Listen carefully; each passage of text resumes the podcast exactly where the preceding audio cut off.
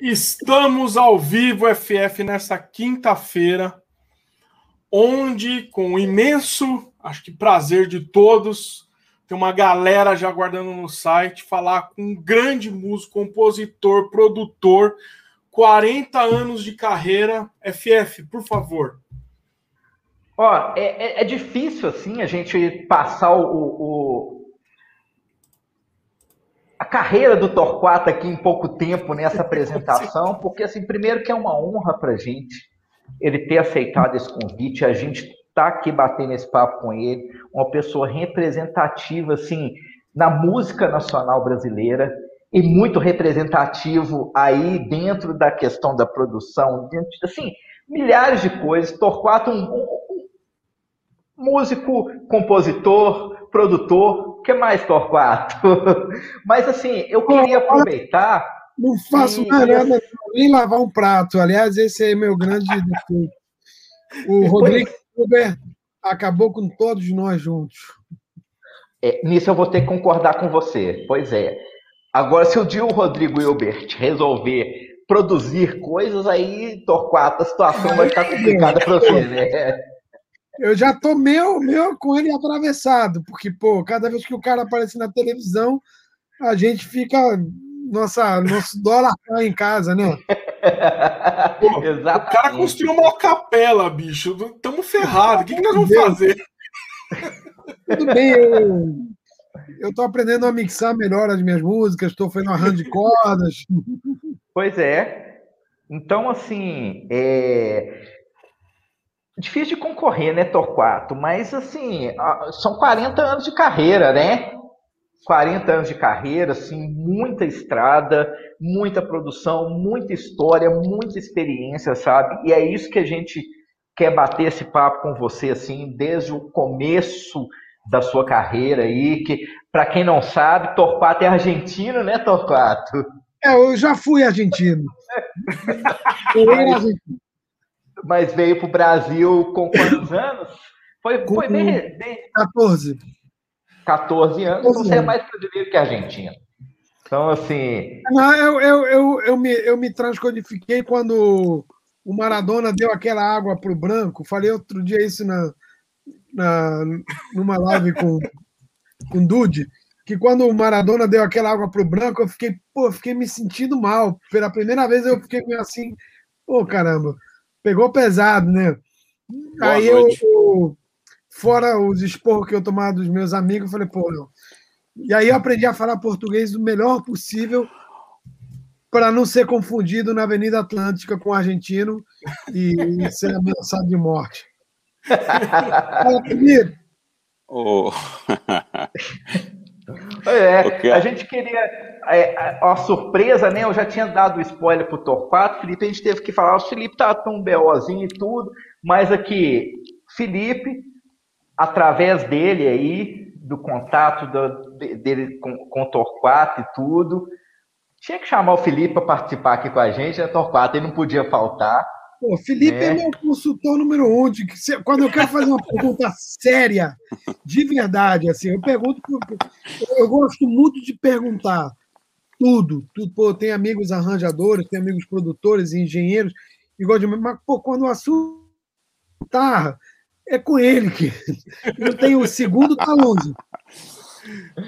Pois, pois é. é. E aí cara. eu queria aqui o Felipe, como o Felipe conheceu o Torquato, falou do Torquato muito com a gente, eu queria que o Felipe contasse aí como é que te conheceu o Torquato, que parece que é uma história muito interessante. Ô Fábio, é, esse, eu, você sabe que eu fico eu fico vendo o Torquato falando e tal. Eu desconfio, esse negócio de Argentina é mentira, cara. Porque o cara fala português melhor do que nós tem um sotaque de carioca, aí, pô, o Torquato veio pro Brasil com 18 anos, 17 anos, não tem jeito, velho, não tem jeito para falar com esse português desse jeito de carioca, essa malemolência do carioca e tal. Mas eu conheci o Torquato, na verdade eu conheci o Torquato, assim, tô, a gente conhece o Torquato, né, a figura, é o que você falou aí, de, de a figura, né?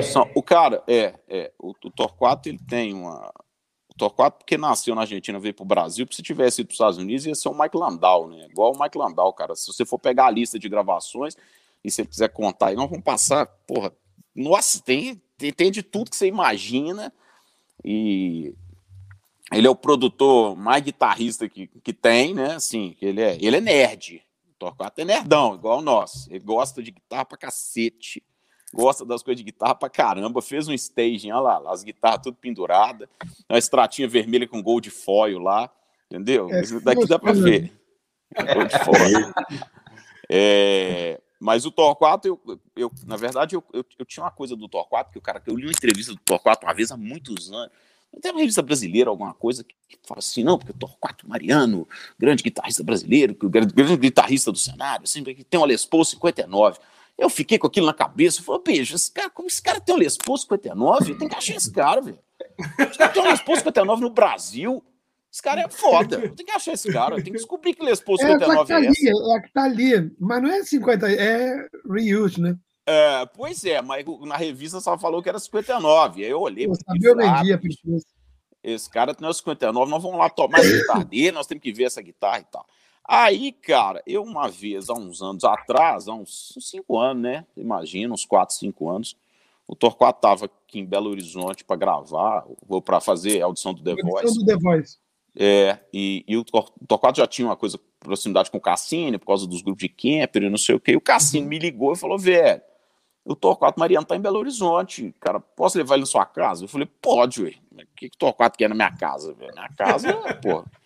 Eu, seria o maior prazer recebê-lo, mas esse cara rodou. Disneylândia, né, Nassif, pô? Minha casa tem um metro de guitarra lá e tal. E aí, pô, o Torquato foi. Tava ele, o Cassini e o Christian, né, Torquato? que, que, que já tocou com o Lulu também, né? E... É, exatamente. É, é. Sim, aí, porra, aí nós tivemos assim, um fim de tarde, começo de noite, e ficamos vendo guitarra, conversando de guitarra, aquela nerdice das guitarras mesmo, bicho, mas nerdice mesmo, assim, ó, guitarra, aquela coisa mais, mais nossa, né, cara? Você olha pro cara, produtor da Globo, The Voice, porrada de artista e tal, o bicho, o cara é loucaço com o negócio de guitarra. E aí, assim, a conexão boa foi na hora que nós entramos para uma sala que eu tinha uns violões, mostrando os violões, peguei um Sérgio Abreu, ele virou para mim e falou assim: Eu tenho um Hauser. Aí eu já arrepiei igual um gato. opa, opa, tá bom, desculpa. Mas aí eu, humildemente, né? Porra, a gente tem. Pô, Torquato, mas o seu é um, dois ou três? Ele, puta merda, bicho, da vida inteira eu falei pros outros que eu tinha house, ninguém nunca me perguntou se era um, dois ou três. É três, mas ninguém sabe dessas porras, você é doido mesmo. Eu sou, eu sou da turma que gosta, né, cara? Não, a galera da guitarra, ninguém conhece o Hauser, na verdade. E eu, obviamente, também não conhecia.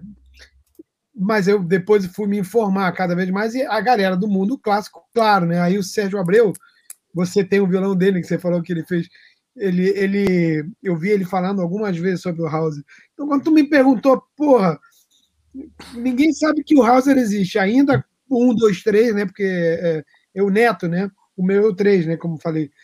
Aí eu falei, caralho, esse cara entende mesmo. Aí você mostrou que o Sérgio Abreu feito é. na cola do é. Hauser. Porque o Sérgio Abreu, eles, a carreira deles é no Hauser, né? No Hauser 1, né? Rosa 1 de 37, igual do Segovia, assim. É. E aí o, o dele é. é. bem a planta do 1, né? E no case que o, Mar, que o Martal, na verdade, eu fiz essa transação com ele, tem uma, um, uma folha da internet imprimida que fala do Hauser 1 e do Segovia, e conta a história toda, que eu tenho até hoje, eu, eu não tiro aquela aquela impressão de lá, porque eu gosto até às vezes de ver. É um violão mágico, é um negócio assim que não ele me. Eu, eu, porra, se eu toco violão, é o pouco que eu toco de violão, que eu acho que o violão, para você falar que você toca mesmo, você tem que estudar pra caralho e morrer dez vezes e voltar de novo, né? Assim, eu, graças a esse, a esse violão. Pô, se, se eu tô com a coluna, você poderia ter deixado ele aqui à mão. Você começou a tocar violão clássico? Sim, mas não, clássico não. Eu comecei a tocar violão popular na Argentina é, Samba de Minha Esperança, que é né, Lá maior, Ré maior. Aí, logo depois, eu fui ter aula de guitarra, logo depois, foi muito rápido. Eu tomei aula com, com um cara que é hoje considerado o maior guitarrista de blues da Argentina. Chama-se Miguel Botafogo. É, E ele, bicho, o cara, na verdade, assim, modéstia à parte para a Argentina, assim como o nego joga bola para caralho aqui, os guitarristas de blues da Argentina, que eu, que eu cresci ouvindo, era muito foda. E alguns eu vi, e com ele eu tive aula, né? Tudo bem, eu tinha 11 anos, era, era muito cedo, mas assim, aquilo entra, né? Então a, a maneira de pegar na corda da maioria dos guitarristas argentinos, já, o cara já resolve ali, né? É, tem alguns, alguns, Davi Lebon, Papo Napolitano, que é um cara que chegou a tocar com o B.B. King também, o Botafogo, e mais alguns 30 que, assim, o rock na Argentina ele, ele era. Vou exagerar um pouco, mas vamos fazer de conta que é o pagode no Rio de Janeiro, né? Então, assim, tem muito guitarrista e tem muito garoto de 13, 14 anos tocando no tempo que eu estava lá, né? Guitarra já com. Eu tinha, eu tinha uma galera lá, tinha alguns, né? Eu já pegava a guitarra e o band já vinha meio resolvido e a, e a malemolência também no, no, no, no, na maneira de chegar nas notas também, né? A Argentina tem o Luiz Salinas também, que é famoso, né? Salinas é foda, mas é. Salinas é um guitarrista. É de jazz. É, e é internacional, né? É. Mas esses guitarristas que eu falei, eles não, não, são muito conhecidos em outros lugares, mas quando se você escutar, você diz, caralho. Outro dia eu vi um vídeo do, do Miguel tocando hoje, né? Ele está com 62 anos, acho. No tempo ele era namorado da melhor amiga da minha irmã. É, porra, ele toca pra caralho. E ele, pô, tem todo aquele. A, aquela linguagem, né? Porque música é uma linguagem, né? Então, é, se você está destinado a tocar aquele estilo e você tem um linguajar, a comunicação daquele, pô, é maravilhoso, né? Então, isso, isso eu acho que me deu uma base muito boa. Então, comecei aos 12 anos, 11, 12, e vim morar no Brasil com 14. Com 14. E quando que, assim, que aí você veio, provavelmente, né, você veio para o Brasil, continuou treinando, continuou tocando e tudo, e quando que virou a coisa assim, você falou assim, eu vou viver de música? Cara, assim, muito objetivamente, eu, eu, vi, eu comecei a viver de música aos 17 anos. E por uma questão única, exclusivamente de necessidade. Eu tinha a, largado a escola e tomei um. E assim, eu tinha uma concentração horrível na escola. Então, eu já tinha repetido pela segunda. Eu ia repetir pela segunda vez o primeiro científico. Larguei escola, crise familiar. E minha mãe falou: Cara, ou você vai trabalhar ou você vai estudar. Mas assim, tipo, de vagabundo não vai ficar. Me deu aquele puxão de orelha bem dado. E aí eu saí atrás de trabalho. Mas eu já tinha, eu já tinha estudado com o Cláudio Gabi, já conheci algumas pessoas. E aí, nessa que ela me deu puxão de orelha, ela falou assim: liga para esse cara aqui, Ricardo Santos, que ele é o sobrinho da dona Madalena, que mora lá no Niterói, que era uma amiga conhecida dela, não era nem amiga. Aí eu liguei para o cara e falei: pô, cara, tô precisando trabalhar, porque saí da escola, estudei com o Cláudio Gabs. Eu lembro que eu, meu cartão de apresentação, eu falei, sou amigo do Ricardo Silveira. Eu falei, pô, amigo do Ricardo Silveira deve tocar direito pro cara acreditar em mim. Mas liguei assim na cara dura e nunca imaginei que o cara ia me retornar uma semana depois e me chamou para fazer uma audição. E num lugar que eu não sabia o que, que era e quem era. Mas e você conhecia o Ricardo de onde? Eu não conhecia. Eu conheci o Ricardo por causa do Cláudio Gabes, ah. que era quem me dava aula, e ele me falava do, do. Eu tomava aula com o Cláudio Gabes desde os 14 anos, e ele me falava do Ricardo desde que eu comecei a tomar aula com ele. O Cláudio Gabes é um guitarrista argentino muito foda na, na Argentina, ele é considerado o Clapton, de uma banda assim, tipo, como se fosse, fosse o Pepeu, que largou tudo e foi estudar na Berkeley depois foi morar na Espanha. Virou. Ele saiu dessa coisa pop blues, mas ele é uma entidade até hoje, né? E aqui no Brasil, todas essas pessoas conhecem, né? Ele tocava no Index com o Marco Rezende. E aí eu, eu, dei como referência quando cheguei num lugar que ele me chamou para fazer audição, tinha um cara lá no piano, tinha um casal, um cara dando um pega numa mulher, e o bar, tipo assim, três horas da tarde, tudo escuro, os garçons arrumando as coisas, as, as, as cadeiras em cima da mesa. Aí toquei um pouquinho, o cara falou assim, o cara que tava lá pegando a mulher falou, Johnny, contrata esse moleque, esse moleque é bom, hein? Aí o cara me contratou. O cara era o Johnny Alf. E o cara que tava lá dando pegar a mulher era o Ronaldo Bosco. Então, eu fui parar no. Mas eu não sabia que ele era o Ronaldo Bosco. E depois fiquei conhecendo, também não sabia quem era o Ronaldo Bosco, porque eu conhecia, mas não conhecia tanto. O Johnny Alf eu também não sabia quem era, mas falei, falei não, deve ser um cara é, conhecido. Só que eu falei, pô, esse cara toca bem, né? Tipo, na hora da eu falei, pô, caralho, o cara toca. Era a primeira vez que eu. Eu tinha dado canjas em lugares assim. E no primeiro dia que eu fui atacar, ele me mandou embora. Porque falou que não, cara, tu não tá preparado, não. Aí eu, cara, fui lá pedir, cara, por favor, me dá uma chance. Eu lia muito mal. Falou, bom, ele falou, era uma terça-feira, ele falou, bom, você tem quarta, quinta, sexta, sábado e domingo. Se até segunda-feira você não estiver lendo direito, tu tá fora.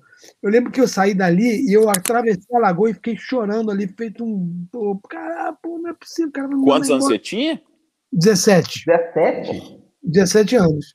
Aí o que aconteceu? Eu voltei para minha casa com todas as partituras, passei, eu acordava de manhã, ficava lendo e treinando, eu sabia os acordes, tudo, tinha estudado com o Cláudio Gaves, mas não tinha prática alguma. E aí, eu, de fato, na segunda-feira eu não estava errando mais nada. O Johnny pegava, beijo partido, abria a partitura, essa parte eu não tinha. Aí ele. A música estava sendo em Si bemol. Ele fazia uma progressão. Aí ele caía em sol e tocar, porque eles, eles, a galera da noite, eles mudam os tons toda hora, de acordo com como está a voz na hora. Então, esse era o molde lá.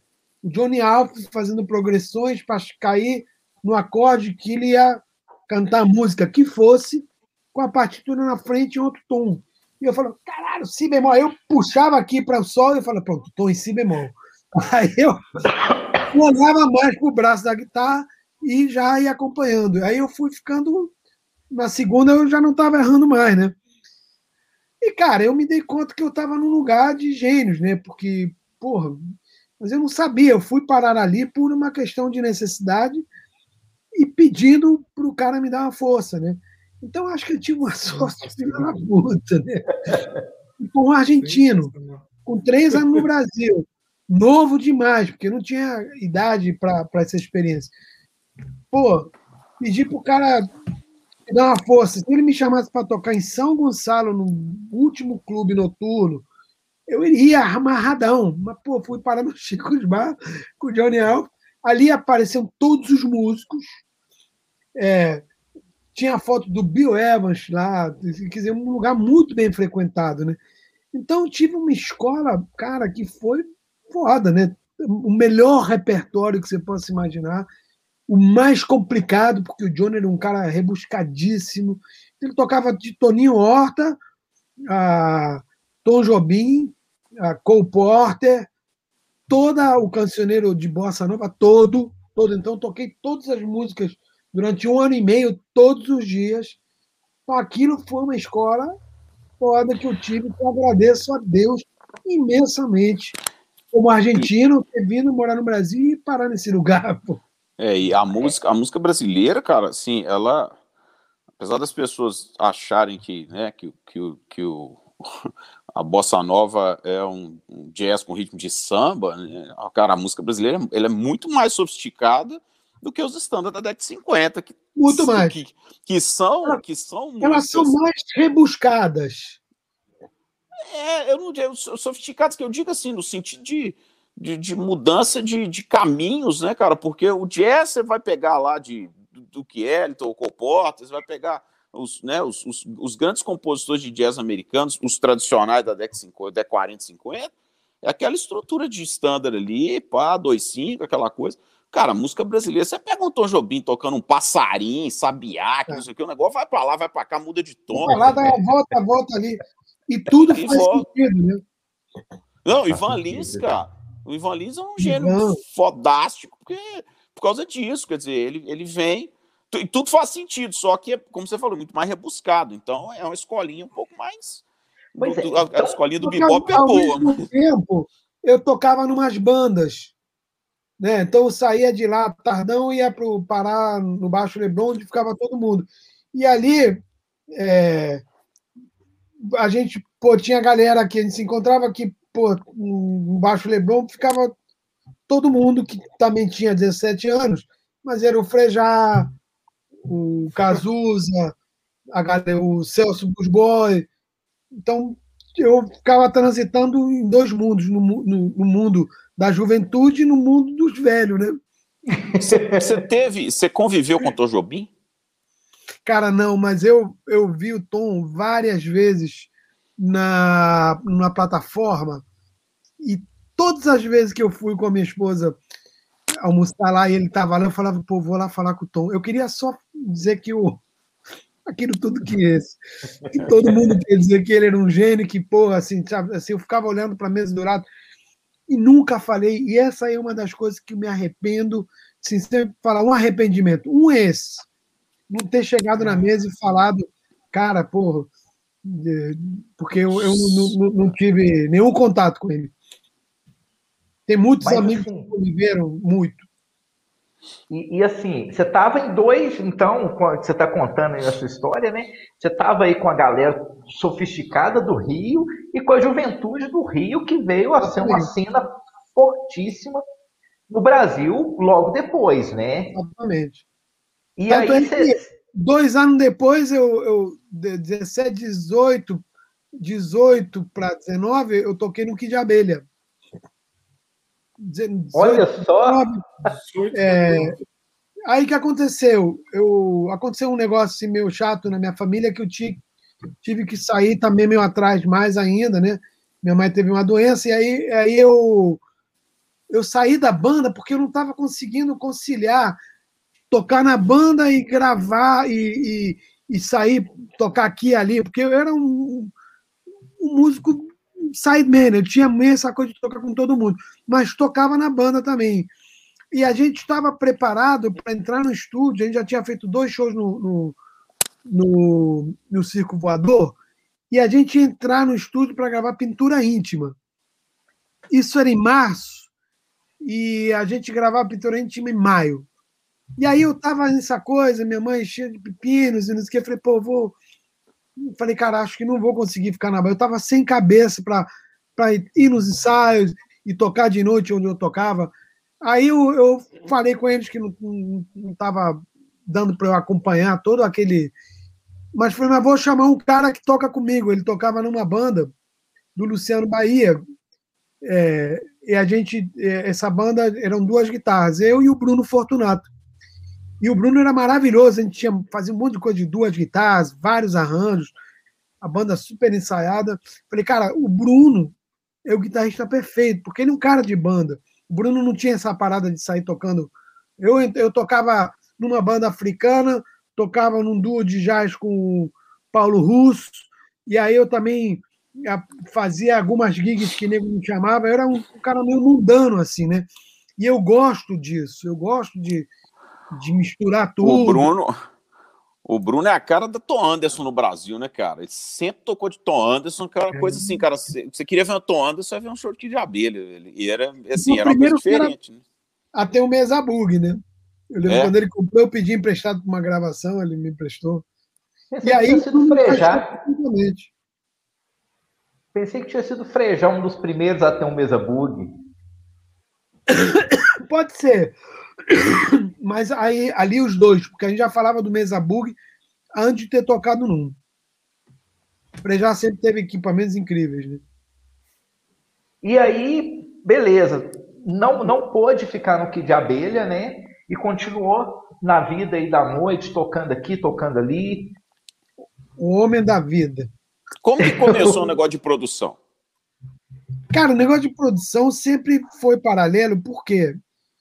Porque eu, eu gostava de, de produzir canções na minha casa. Então, isso começou com a Kai 4000 DS.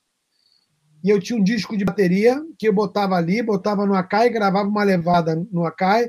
Aí depois pegava um baixo felpa que um amigo tinha me emprestado, gravava, fazia ping-pong, gravava um baixo, depois botava umas guitarras e compunha minhas canções. Aí depois teve um amigo que falou, pô, vamos fazer uma música juntos. Aí, na real, quando casei, eu comprei um gravador de quatro canais. E aí também falei, cara, vou começar a compor muito. E aí, porque é, eu gostava dessa coisa do instrumentista, mas eu gostava de compor e fazer canções. E queria ter uma banda, né? Quem não sonhou ter uma banda tipo Beatles, né? Uhum. E aí eu, eu, ficava compondo, aí eu mostrei uma música para um amigo, ele adorou, aí a gente fez uma música junto. Aí comecei a compor muito com o Mubler, enfim. Teve uma hora que o Marco Sabino ouviu umas músicas minhas. Não, aconteceu uma coisa antes engraçada. Numa dessas demos, que foi antes de, de eu casar e comprar meu cavalo de quatro canais, foi parar no, no João Augusto, que era o diretor artístico da Universal, Poligram no tempo. Aí ele me ligou e falou, cara, eu quero gravar um disco com você. Porque eu tinha um sotaque, então os caras achavam que pô, o Rich estava estourado. Você tinha quantos anos, Tom? Quatro? 19. 19. É, e o cara da Poligrante. É, aí ele me ligou, pô, me contratou e eu gravei um compacto na Poligram, com duas músicas de uma série de, de, que ele, de vários artistas que ele lançou. É, cheguei a fazer divulgação em rádio e tudo. E tinha um solo de guitarra que é muito bom, viu? Depois eu vou mostrar. Eu gravei no, gravei no único amplificador que tinha na Poligram, que era um, um, um Apex de, de um Ampeg de, de baixo. Falei, vai nesse mesmo, mas tem que ser de amp. O, e aí, eu, tipo assim, saiu o disco, não sei o quê, pô, divulgação. Aí os caras, pô, temos que gravar um disco inteiro. Eu não tinha música, né? Pô, só tinha aquelas duas. Né? Então, isso tudo foi a maneira com que eu fui é, compondo. Aí, numa hora, o Marco Sabino, o Marco Sabino foi quem mostrou a, a demo para ele. É, me chamou para começar a gravar umas músicas minhas que eu fiz com o Cláudio Rabelo. Ele me apresentou para o Cláudio Rabelo, eu mandava as músicas, e o Cláudio, a gente fez, fazia, sei lá, 40 músicas por ano, ou, ou mais, talvez. E aí o Sabino gravou, teve um disco dele que ele gravou, sei lá, seis músicas nossas. Aí depois a Rosana ouviu duas músicas minhas com o Cláudio, adorou, e as pessoas começaram a gravar. E o Max Perry, que no tempo estava na Som Livre, também começou a chamar muito a gente para mandar música, e o Sérgio Lopes. Aí as coisas começaram, as pessoas começaram a. É, aconteceu que um disco da Rosana, que tinha oito músicas minhas, eles gravaram tudo em Los Angeles e o Rony Foster produziu, e o Rony fez os arranjos exatamente iguais aos da minha demo. Mas quando digo exatamente iguais, é copiado nota por nota. Eles, ele junto com o cara que era o tecladista do George Martin. Eu até ganhei crédito de arranjador no disco, né? Porque os arranjos eram nota por nota iguais aos da minha demo, né? Uhum. E a partir dali as pessoas começaram a me olhar como um produtor. Produziu o Marco Sabino paralelamente, que foi o cara que, que no início me deu uma puta força, acreditou, gostava das minhas coisas. E aí eu Conheci o Leo Gandeman, porque eu estava produzindo o Marco Sabino no estúdio, ele viu que eu estava mexendo no, no, na máquina, mas eu só estava dando play hack, né? Mas pelo menos não apagava, né? Porque, pô, tinha gente que apagava, né? Estava dando play hack o cara na hora do hack, desculpa, apaguei um meio compasso do solo. Eu falei, porra, caralho! Eu comecei a que meter o, o, o bedelho nessa área e, e começou a aparecer algumas coisas, depois mais e, e foi andando, né? E aí, mas vamos pensar que 19 anos, você realizando um sonho que muita gente tentou, né, assim, por muito tempo, então, mas é, era uma época muito diferente da que a gente vive, né? Uhum. Assim, de, de, cultura, de tudo, né? De valorização da música, de proliferação da, da, da, música no Brasil, né? Porque você pega um cenário efervescente no, praticamente no centro do Brasil, sim, né? Que é o Rio de Janeiro. Sim. Mas a visão de um AR é sempre a mesma, né? Por exemplo, o cara que for um AR hoje, ele provavelmente ele vai estar na mesa dele pensando é, que se aparecer um cara de 19 anos, como era eu no momento, eu tinha cabelo também, era de contar que não, não era assim, né? É, e tocava guitarra, e tocava guitarra com um monte de gente, e que tinha duas músicas que, pô, eram. Que eu acho que eu, eu assim, eu sempre me perguntei de onde veio essa, essa salada toda, né? Porque não foi uma coisa pensada também. Eu, dos, sei lá, dos oito aos 16 anos, eu dormia com o rádio ligado. Então, eu, e por exemplo, eu lembro que, eu me lembro com, sei lá, 10 anos, eu ia dormir com o rádio ligado. E acordava de madrugada com o rádio ligado. Aí desligava e no dia seguinte ia para a escola morrendo de sono. Eu acho que isso foi fundamental para o amor e o carinho que eu tenho e a facilidade que eu tenho para música pop. Esse foi hum. um, um, fator determinante, porque sabe aqueles cursos de inglês de que você bota um negócio, ah, aprenda inglês Sério? do mundo. Vinha fita, vinha os cassetes. Então, eu sempre tive naturalmente uma objetividade bastante resolvida para a música pop. Da parte A para a parte B, a, a música pop é um pocket, né? Você não pode perder tempo, né? Então, eu acho que isso me ajudou. E eu acho, voltando ao negócio do AR, eu acho que se você tem hoje um cara de 19 anos que, que é músico e compõe, que eles se interessam também sendo contemporâneo, o AR está muito ligado em, em, sempre no não temos que descobrir novos talentos, né? Uhum. É, e nessa acho que às vezes o nego acaba querendo inventar talento, né? Que não é legal, né? uhum. né? É, mas tive várias propostas em vários momentos de pô, gravar um disco pop, montar uma banda, já. Mas acho que tem outras coisas que eu também adorava jazz e adorava músicas mais complexas, então eu não tinha como focar só nisso, né? Eu, eu, uhum. eu sempre fui muito, entre aspas, disperso, mas eu chamava tudo para o mesmo caldeirão para eu lucrar com isso, sacou? Mas o que, que você gostava de ouvir? Cara, você, eu gostava ouvia. de ouvir assim? O que, que é? Fala, cara, Vou te eu, falar. Eu... Dos 14 aos 30. Carly Simon, Beatles, é, Herbie Hancock, paralelamente, Oscar Peterson, é, muito Tom Jobim, muita música brasileira, Javan, Ivan Lins pra caralho, é, banda de rock ao mesmo tempo, tudo misturado, é, Rich Blackmore, John Mayall, é, os discos que eu tinha, Gênesis, né? E eu via isso tudo ao mesmo tempo. Mas eu adorava Deep Purple e adorava Carly Simon também. E adorava Johnny Mitchell. Porra, é, então eu, e junto com toda a música brasileira, né? Esse estava muito muito presente, né? Clapton, Hendrix, assim, todos os, os ícones, né? Também, né? Ô, ô Torquato, você aí Luiz nessa Miguel. parte. Oi? Luiz Miguel, por exemplo. E os você artistas aí... argentinos que ninguém conhece aqui. Spinetta. O Spinetta eu vi o dia inteiro. Sim, o dia inteiro que eu digo mesmo, assim, de fone, no, no, no som de casa. E, e, você aí, fazendo essas produções para as gravadoras aí na, que, que iniciaram aí aos 19 anos, é, você falou que você estava tocando ainda, né? Que você ainda você fazia é, essas produções e ainda fazia os shows na noite, né?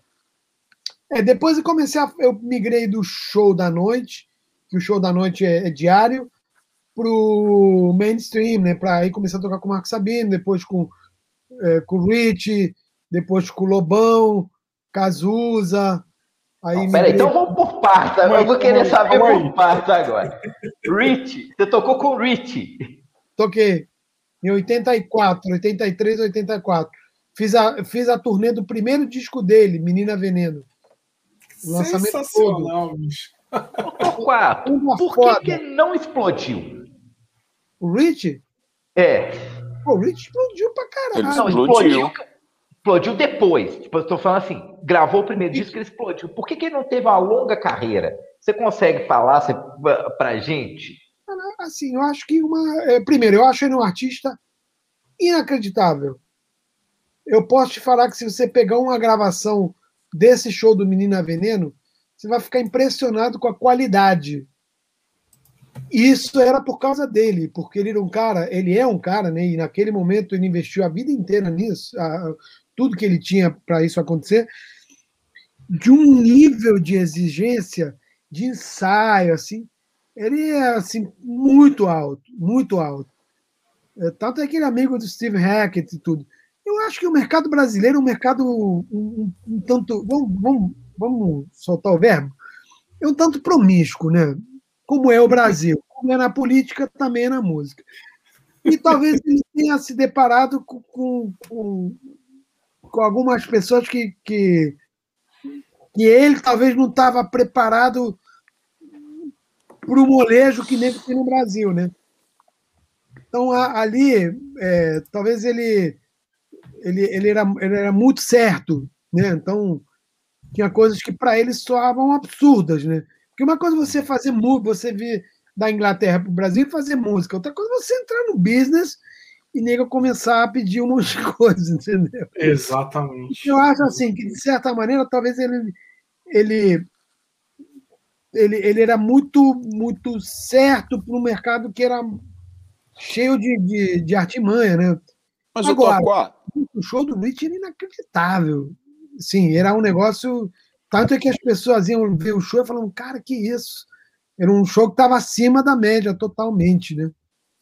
Mas, mas ainda assim, na década de 80, é, não tinha muito mais, ainda, ainda existia na cena pop muito mais espaço para para esse lance que o Fábio estava falando de, de, canção, que ele falou até antes de começar o negócio, que eu estava no backstage, eu estava vendo, da questão da canção. Eu vou te dar um exemplo, e eu sei como tá nesse negócio no mainstream do, das produções e, e, do mercado fonográfico. Você pega uma música igual do Kid de Abelha, Alice, não me escreva a carta de amor. Ela tem três, ela tem uma introdução que dura três coros, uma de bateria, depois tem outra com, com guitarra, depois tem outra com saxofone. Isso acabou na música hoje. A música não Sim, tem espaço para meter um minuto de introdução, não é música pop. É, é isso e, assim. Mas tem outras coisas que acabaram também que naquele tempo tinham, né?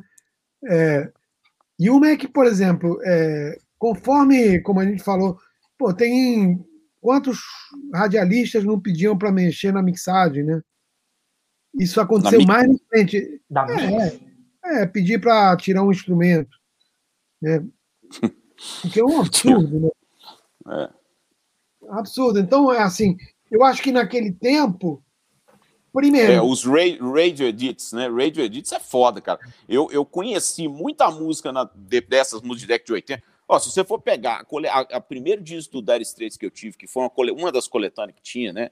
Que tinha o Money for Nothing, o Money for Nothing tem um chorus inteiro de voz cortado, que eu fui descobrir dez anos depois que tinha uma parte lá que, que tinha, que na música não tinha, assim, na música que se tocava no rádio, os caras cortavam. Isso, é. É, Save a Prayer do Duran Duran também tem um segundo chorus de voz também. Que... Você ah, pega uma música de seis minutos, transforma em três minutos e meio, né, pra rádio. Em três minutos e meio hoje já é longo, né, porque três minutos e... Demais, é. Mas, Mas isso aí... sentido porque é um business, e aí o business do espaço no rádio, é o business de dizer que o, é, o, o, ouvinte ele tira, muda o dial se a música estiver chata. É, então tem de tudo, né? São os, os, uhum. os tabus e as coisas que começam a se criar quando o mercado fica grande, né? Mas você acha que existe espaço para voltar nessa, nessa, de alguma, resgatar alguma coisa do passado que, que vocês fizeram na década de 80, por exemplo? Não? Eu acho que não, porque eu acho que. No mainstream, tá... você diz, né? No mainstream, não só no mainstream, eu acho que a gente está vivendo um momento de um empobrecimento de valores tão grande que, já, que não, ele já chegou ao público. Então, o que pode acontecer é um tipo de público mais engajado puxar alguma coisa e aquilo por algum motivo. Ficar muito é, nicho, é. né? Mas a gente está num momento de empobrecimento de valores, né? Então, tudo é ruim. Por quê? Porque hoje a gente tem muito mais é, marketing digital e promoção do que conteúdo. Então, hoje, uhum. eu, eu, eu, um exemplo, eu, eu, eu fui ver um, um, um, um, um tutorial de um, de um equipamento, é, e é um canal que de alguém, não vou falar nomes, mas é um cara que tem, pô, não sei quantos mil seguidores, e dá para ver pelo tipo de, de, de, de, Não, tem aqui, não sei o que, um monte de equipamento, não sei o que. É, entra aqui, clique aqui, papapá, papapá, papapá. Bicho, mas com menor preparo, assim, porque, por exemplo, eu, como consumidor daquele produto, que é um produto high-tech, plugins para mixagem, não sei o quê, bicho, se eu continuo olhando para entender como que um negócio tão ruim pode, é, na verdade, existir, porque antigamente, um, por exemplo, um, um, uma marca, ela se aliava a qualquer qualquer pessoa que fosse fazer a divulgação ou uma propaganda na, na televisão, é essa aliança é importante. Hoje é, um, é, uma feira. Então você tem uma caralhada, você tem muito mais gente no, como se fosse do lado de lá do que do lado de cá. Né? Você tem Entendi. 150 mil é, é, pessoas de marketing digital e 150 mil pessoas lançando disco. E, pô, daqui a pouco não tem público. Entendeu? É, tem mais, tem mais, é, tem mais cacique do que índio, né? As agregadoras é. lançam 7 mil lançamentos por semana, só no Brasil. Nossa Senhora! Não, não vem me dizer que tem 7 mil músicas relevantes. Mas, mas eu ia te falar isso. Disco. Você falou dos Beatles, eu ia te falar isso. Eu, eu, eu faço uma, uma brincadeira. É lógico, é uma brincadeira, mas uma brincadeira que faz todo sentido. Que tem o fundo de verdade. Não, ela não é fundo de verdade, não, ela é toda verdadeira. Mas é só uma, é só uma, uma, uma, né, uma relação, só colocar uma em perspectiva. Isso aqui é um iPhone, isso vem com um software nativo, GarageBand, que eu brinco que quando você compra um iPhone, o GarageBand tem mais recurso de gravação, mixagem, não sei o quê, do que os Beatles tiveram na carreira deles inteira até 1970. Uhum.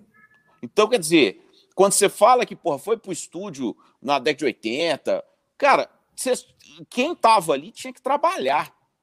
Hoje é, é mas, era mas a mesma coisa. É o seguinte, quando recurso, eu estu... ah, ah. recurso é uma coisa. Qualidade é outra. É porque o não, iPhone... Não, eu, deixa, eu só, deixa eu só concluir, que você vai entender. O que eu estou dizendo é o seguinte: quando eu estudei economia, por exemplo, a gente tinha que fazer cálculo econométrico na, na, na calculadora. Hoje, você no computador, está tudo lá. O que eu estou dizendo é o seguinte: como hoje é tudo tão mais simples, dê um acesso para um, uma quantidade tão grande de gente que hoje qualquer um, você imagina aquilo que aquelas gravações demo do Michael Jackson na década de 70, se, se fosse ser feitas hoje, já ia ter uma qualidade semi-profissional. Então, assim, você abriu tanto leque, se você achar qualidade nas pessoas, é o que você falou, em 7 mil lançamentos, como que nós vamos escutar alguém e falar assim, esse cara é bom? Pô, 7 mil, velho. Eu tenho que parar tudo que eu estou fazendo, escutar tudo. Hoje não vou conseguir. E eu, eu, eu vou te não falar, consegue. eu tenho visto. Só no Brasil, né? Que ele está falando. Só no Brasil. Eu, só no Brasil. E eu tenho visto lançamentos de pessoas relevantíssimas, nomes. Depois eu te falo guitarristas que eu acho foda.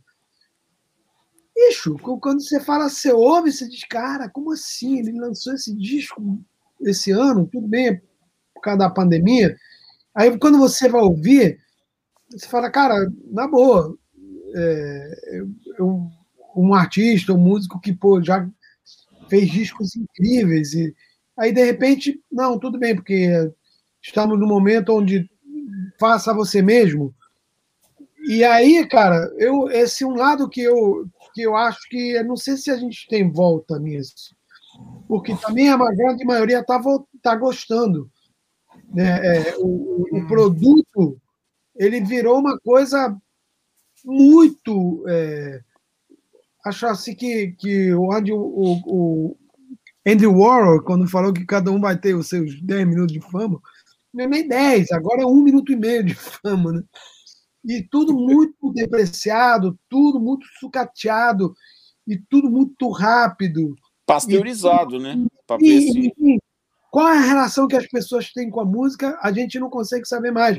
A música, para mim, era a minha cura. Sempre foi. É, ouvir música era a parte mais importante da minha vida, fora o amor né, das pessoas que a gente tem, e a família e os amigos. Mas, assim, a, ouvir música. Pô, eu lembro quando eu comprei o disco o, do, do Gênesis, o que veio depois, depois de Trick of the Tail. É, o Wind, não sei o que, não sei o que lá, que, porra, eu comprei aqui no Brasil, importado. Cara, eu gastei o dinheiro todo que eu tinha de mesada para passar um mês para comprar esse disco. E quando eu botava aquilo na vitrola, que eu não ia ouvir. Você escutava disco, várias vezes, né? Cara, eu via assim, porra, caramba. E eu via assim, tipo, como se estivesse rezando, né? Então, a relação com a música era outra. Então, eu tenho a impressão de que a música ela foi para um lugar é, totalmente sucateado, né? Então, por isso que eu acho que, respondendo, que não sei se vai ter esse preciosismo de ter bandas com realmente com criatividade, porque nego tá para matar o, o, o, o, jantar do dia com a música. Então, é tudo em série, né? O raras. É, eu assim, eu, eu concordo plenamente assim que a relação que as pessoas têm com a música já há muito tempo, não estou falando de hoje, é, ela Isso. mudou muito. É, mas é que agora que... bravo, né? É, a gente pega, a gente pode pegar períodos assim, né? Até tipo, pô, os anos 80, a relação das pessoas com a música era uma, dos anos 90, os anos 2000. Eu acho que depois dos anos 2000 a coisa começou, não sei se começou ou se começou a aparecer mais o sucateamento da música, vamos dizer. Sabe? Porque é, você, com 19 anos, dentro de uma gravadora, a gravadora, ela tinha uma função que para qualquer músico era um sonho. Sim. Você ter uhum. contato com a gravadora. Aí você esteve dentro, trabalhando na, é, os seus primeiros, dos dois primeiros singles, da Poligram, né? Você teve um período da sua vida que você trabalhou dentro de gravadoras, né? Sim. Fui diretor artístico. E, e, esse período foi, foi quando, assim, que você trabalhou? Era, foi um período, é, foi o quê? 80, 90? Eu fui chamado para ser gerente artístico da BMG em 95, aí 95, 96, e depois eu fui chamado para ser diretor artístico da EMAI. Mas uma coisa importante, esse espírito independente que hoje é o único espírito que a gente tem, porque todo mundo é independente, eu tinha quando todo mundo queria estar dentro de uma gravadora. Então, por exemplo, eu fui chamado para ir para a BMG, provavelmente porque uma vez me ligou o Flávio Venturini e falou para mim assim, cara, eu queria que você produzisse meu disco, isso em 93, mais ou menos. E aí, pô, caralho, o Flávio Venturini tá louco, eu amo o Flávio Venturini, que pá, fui para casa dele, ele não tinha gravadora. Aí ele falou, vou, vou, vou ver, a gente está vendo essa coisa do contrato, se a gente consegue um contrato. Eu falei, cara, vamos sair fazendo, sem gravadora. E a gente fez uma demo do Noite com Sol, tudo nós dois sozinhos. Aí, por acaso, o Pedro Asnar estava de férias no Brasil e ele estava na minha casa. Eu falei, pô, toca um violão aqui. Ele tocou um violão, chamei o Marcelino para fazer um solo de sax, tudo num Haddad na casa da minha mãe, que era um, um, um ateliê assim, tipo, não era um estúdio. E eu mandei para o Marzinho Rocha para ele ouvir. E aí ele botou dentro de uma novela. Ele falou, cara, tô maluco a música. Pô, aí o Flávio voltou em peso. Mas a gente, eu pensava que nem as pessoas pensam hoje, do Independente, quando todo mundo estava atrás da gravadora. Então isso influenciou muito, porque isso acho que me deu atitude, né? E eu sempre fui assim eu pô, gostava de alguém, pô, vamos fazer uma demo, aí mostrava para alguém. Então isso era muito importante. O que acontece hoje é o contrário, né? É, isso, isso, é verdade. Assim, é, eu vi, eu vi uma eu vi uma entrevista do Joe Bonamassa e uma excelente entrevista do Joe Bonamassa no, no, no podcast do Corey Wong, ele explicando isso, assim, por que, ele virou um artista totalmente independente, assim, ele foi falar, cara, as gravadoras funcionam assim, elas promovem dessa forma e tal, e eu comecei a ver que quando, quer dizer, um dia eu resolvi, em vez eu, dos caras me pagarem para tocar, eu aluguei um lugar, fiz tudo, sobrou 10, 8 vezes mais dinheiro, aí eu peguei esse dinheiro e comecei a reinvestir, só que ele começou a fazer isso em 2005, até chegar ao ponto do Joe Bonamassa gravar, gravar no Royal Albert Hall alugado. Alu, ele alugou aquilo ali e toda a produção daquilo ali é dele. É som, iluminação, é, é, é, é segurança, vender ingresso, divulgar. Quer dizer, ele montou uma empresa para tocar a carreira dele. E ele agora ficou milionário, tem guitarra para cacete, tem uma coisa, não sei mais quanto. Apesar de que hoje mesmo eu gravei o podcast com o Cassino, eu tava falando isso, cara.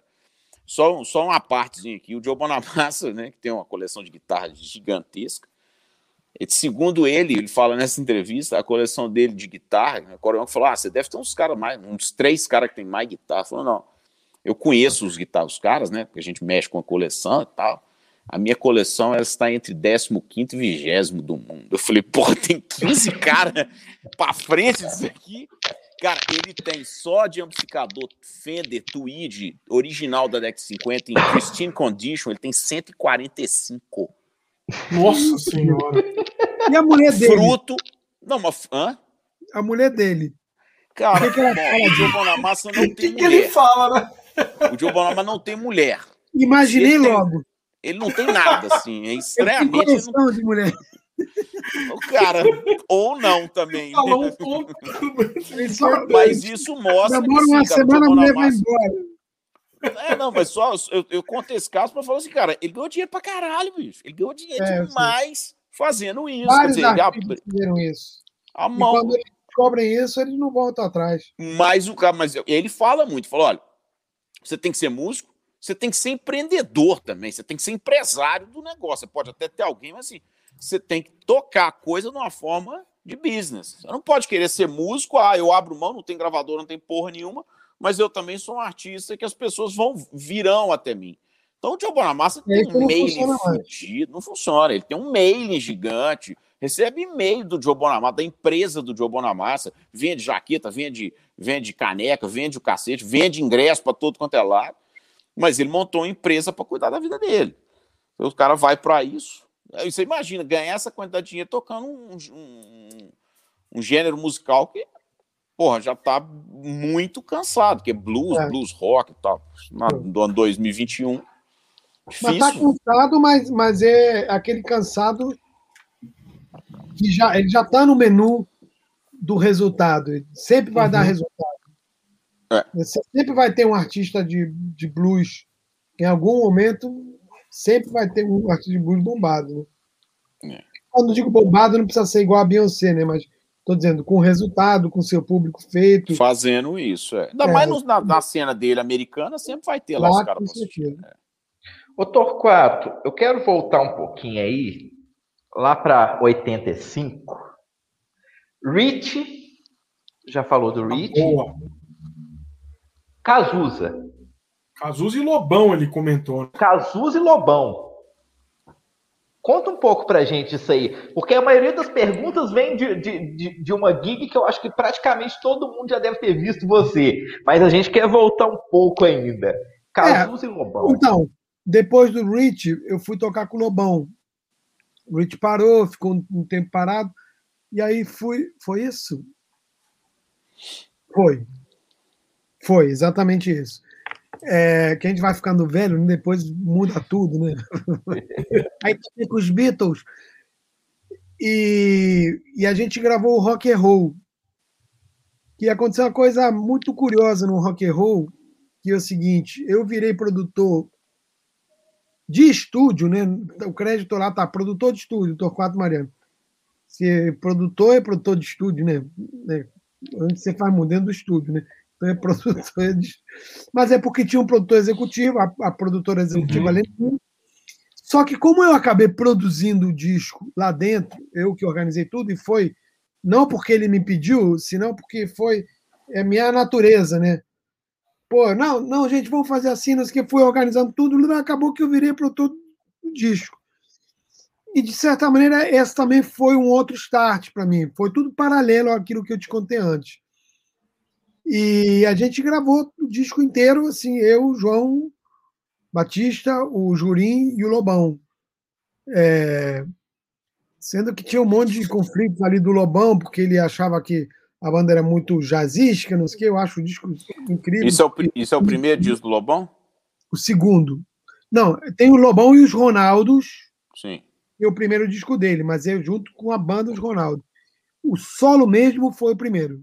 Que tem revanche. Que tem revanche, exatamente. Que tem aquele solo de entrada do revanche. É. Que eu fiz na casa dele, na hora que ele me mostrou a música, eu fiz no violão. Pô, a gente tava justamente. Eu ajudei o Lobão, a, fiquei eu e ele organizando tudo para entrar no estúdio. Então acabei virando produtor e teoricamente ia produzir o disco seguinte, mas aí houve um, um negócio, graças a Deus o Susequinde fez, porque eles fizeram logo depois um descasso que o, o Vida Bandida, né? Vida Bandida. É, a gente meio que se desentendeu, papapá, brigamos, eu saí da banda e fui tocar com o Cazuza. E aí eu. devia ser solo muito já, doido né? nessa época, né? Ele, ele, é doido até hoje, mas devia ser muito doido nessa época. o Lobão? É. é, Lobão é. A gente brigou, depois a gente se, ficou amigo de novo e aí ele me chamou para tocar no Rock in Rio. É, o, mas é um artista foda, acho as composições dele foda, acho ele um cara que tem um. Acho que quando você ouve um compasso e você reconhece, tem que tirar o chapéu que isso aí chama-se DNA, e eu acho que é a única coisa que não pode faltar num artista, né? E ele, no caso dele, ele tem um DNA gigante, né? Cazuza, a mesma coisa. É, e aí fui tocar com o Cazuza no lançamento do disco, Só Se For a Dois.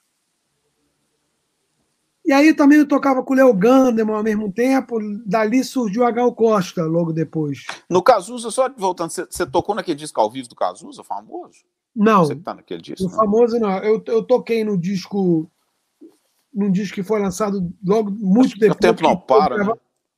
Não. No, eu, eu, acho que eu toquei uma música no, no, no, disco seguinte. Toquei na música Brasil, do Cazuza. Que foi para novela. Brasil da Gal Costa também, gravei as duas versões. Da, da, a da Gal Costa que foi para novela.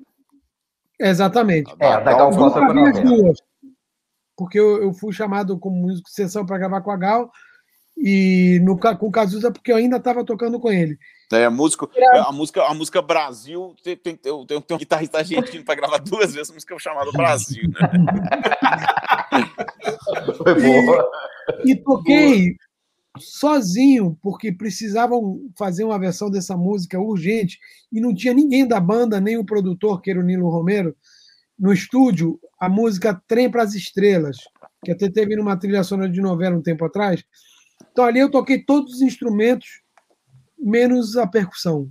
Aquele aquela moringa não toquei, o resto eu toquei tudo sozinho, os teclados, fiz o baixo de teclado, guitarra, violões, porque era a única, a única pessoa da banda que estava no estúdio era eu.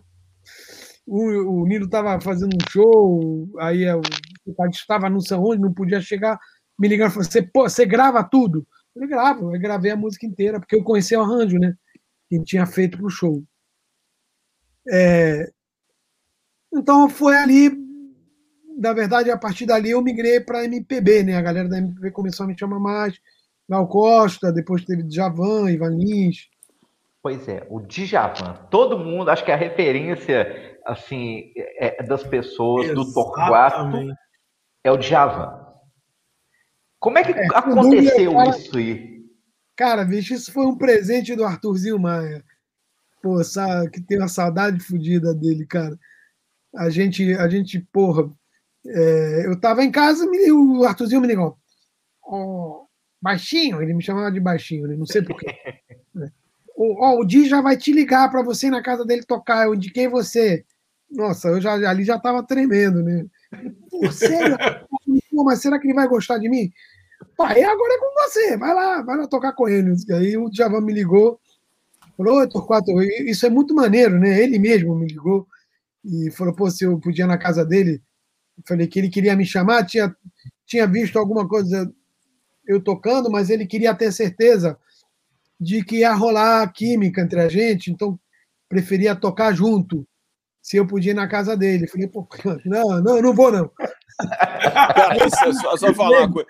Isso é um negócio interessante. Isso é um negócio interessante que eu escuto muito assim de umas entrevistas assim que os caras falam que às vezes, cara, um artista foda assim, o cara liga, ele pega e liga. E muitas vezes o cara acha que é trote. É, o... assim, tirando se o Miles Davis te ligar, uh, uh, uh, os cara, o resto o achando você é, acha que o cara não é, bicho, um trote, assim, um negócio. Isso deve ser impressionante. Você tá em casa, assim, cara, parece um número lá, que o Djavan. Deve, deve demorar, assim, um segundo pra ficha cair, né? Eu tinha Passa tocado com o Ivan Lins, né, antes, né? É. Que foi o Arthurzinho também que me indicou. O Arthur eu devo muito. A ele, ao Zé Luiz, que foi quem me indicou para tocar com o Rich muita gente me ajudou, né? É, eu, eu gosto muito de indicar pessoas também que eu indiquei muito amigo e vou continuar indicando pessoas que não eram tão conhecidas no momento para tocar em lugares, porque eu acho que tem que. Eu agradeço muito ter sido ajudado pelo Ricardo a primeira vez. Pô, eu não posso não ser assim, né? Tipo, não, não vou indicar. Tem gente que às vezes fica meio cissuda, tem grilho de indicar, porque não sei se o cara vai eu, eu jogo, acredito sempre que uma pessoa, inclusive, que ainda não tem experiência, indicada por uma gig boa, ele, a, a vontade de que aquilo dê certo vai fazer com que ele faça direito e mesmo sem experiência dê tudo certo, né? E aí, o, aí eu fui lá na casa do Javan tocar e deu tudo certo. Ele falou, pô, adorei você tocando. E foi muito maneiro. Até hoje, para mim, assim, é muito importante tudo que eu fiz com ele e a, a relação que eu tenho com ele é muito importante para mim. Assim, um cara Foi que. quanto tempo de Djavan? Sempre. Quantos que? Foram quanto tempo? Foi quanto tempo? Cara, eu fiquei uns seis anos, acho que, naquele momento com o Djavan. Entre gravação de disco, turnês.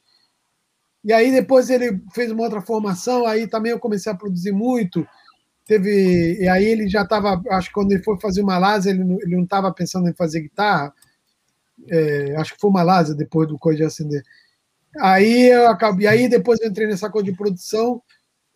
E teve uma hora que ele me chamou de novo e eu estava no meio da EMAI, não conseguia conciliar meu trabalho como diretor artístico. E quando saí da EMAI, aí rolou o disco área que ele me chamou de novo, né? E a gente aí gravei mais três discos, né? E fiz três turnês com ele. Duas. Do Área e do Rua dos Amores. E é um cara de uma musicalidade. Mas porra, você produziu o último disco dele, né? Não. Nunca produzi você, nenhum. Você gravou? Eu, eu gravei, gravei o último, mas não fiz a turnê por causa do, do das, das agendas. É, mas assim, eu, eu, tenho, eu tenho tudo que agradecer também ao Dija, né? Porque porque rolou uma química, assim, de, de, de, de eu poder preencher um espaço de coisas que ele, que ele gosta, e ele, porra, ele, ele me faz eu me sentir muito bem, assim, quando estou trabalhando com ele, né? Eu tenho, assim, sou muito fã e muito feliz quando estou trabalhando com ele, sempre fui. Mas é muito legal isso que ele fez, porque, assim, é, ele não falou assim, você pode vir no estúdio fazer uma audição. Não, você pode vir aqui em casa para a gente tocar para ver se vai funcionar. É completamente é diferente, né? Do, do, do é isso, uma audição. O cara tem que sentir como é que o negócio funciona ali, tudo, porque ele é o, o, o artista ali, né? E ele precisa de alguém que, que funcione junto com ele. É, não é, tipo assim... vão faltar os melhores músicos do, do universo, né? Mas acho que tem uma coisa também muito importante, que a gente acaba falando muito pouco disso sempre, mas eh, com certeza é uma das coisas mais importantes, é que está na, naquele. Tem um documentário, Hargun, é, vocês devem conhecer, que tem um monte de gente falando. Side é, exatamente. Que é o seguinte: primeiro, que quando você músicos incríveis. Tá cheio de músicos incríveis. Mas não, isso não é a coisa mais importante.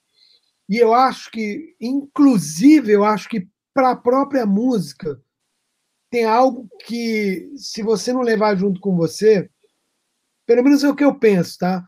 É, que é a tua pessoa, né? O que você é, os teus valores como ser humano.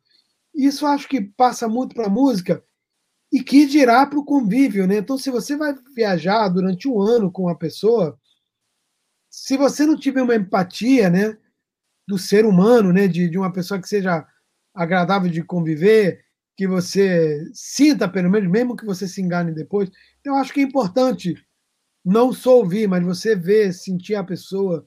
Pô, não, essa pessoa me deixou uma impressão boa. É, porque você vai passar um ano viajando com uma pessoa que, pô, numa hora, se, se não rolar um mínimo de, de química pessoal, você vai matar, né? Você quer matar vai. a pessoa. Né? Vai, vai, tem, tem que ter isso mesmo. Ô Torquato, vamos ler umas perguntinhas aqui e porque se a gente começar a falar de produção, nós vamos até amanhã. Mas nós, a gente precisa falar de Kemper, a gente precisa falar das guitarras, né, Felipe? a gente precisa falar da, da Yaron do Felipe, né? Papo de guitarra.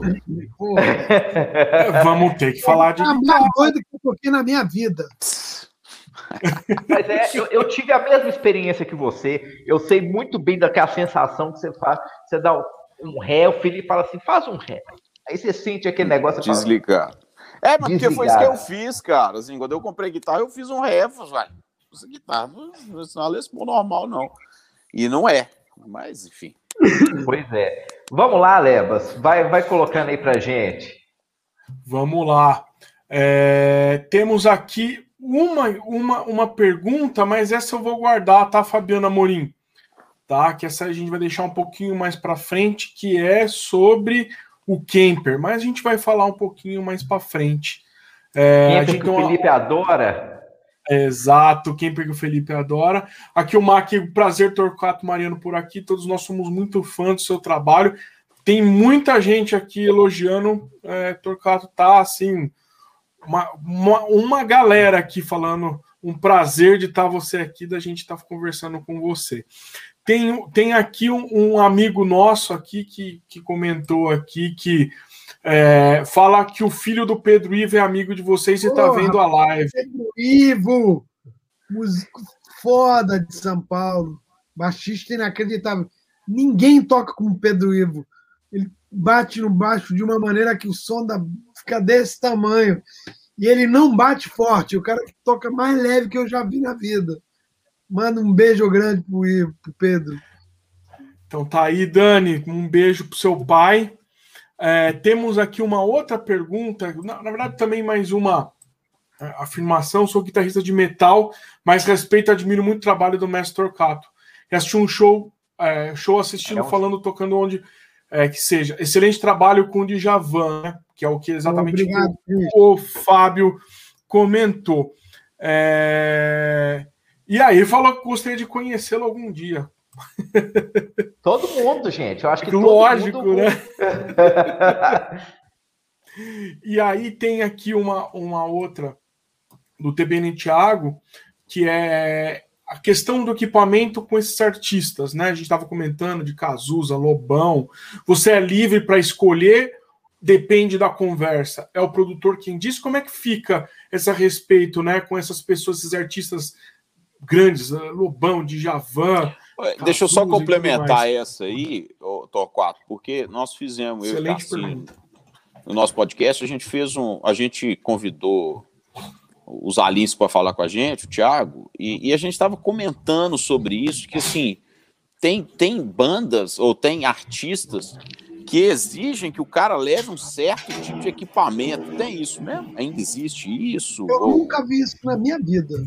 Mas é, o Thiago falou isso. Mas eu acho que deve ser também Não, um outro nível. Ser, assim, isso, né? pode ser algo, a, isso pode ser uma, uma experiência pessoal de cada um.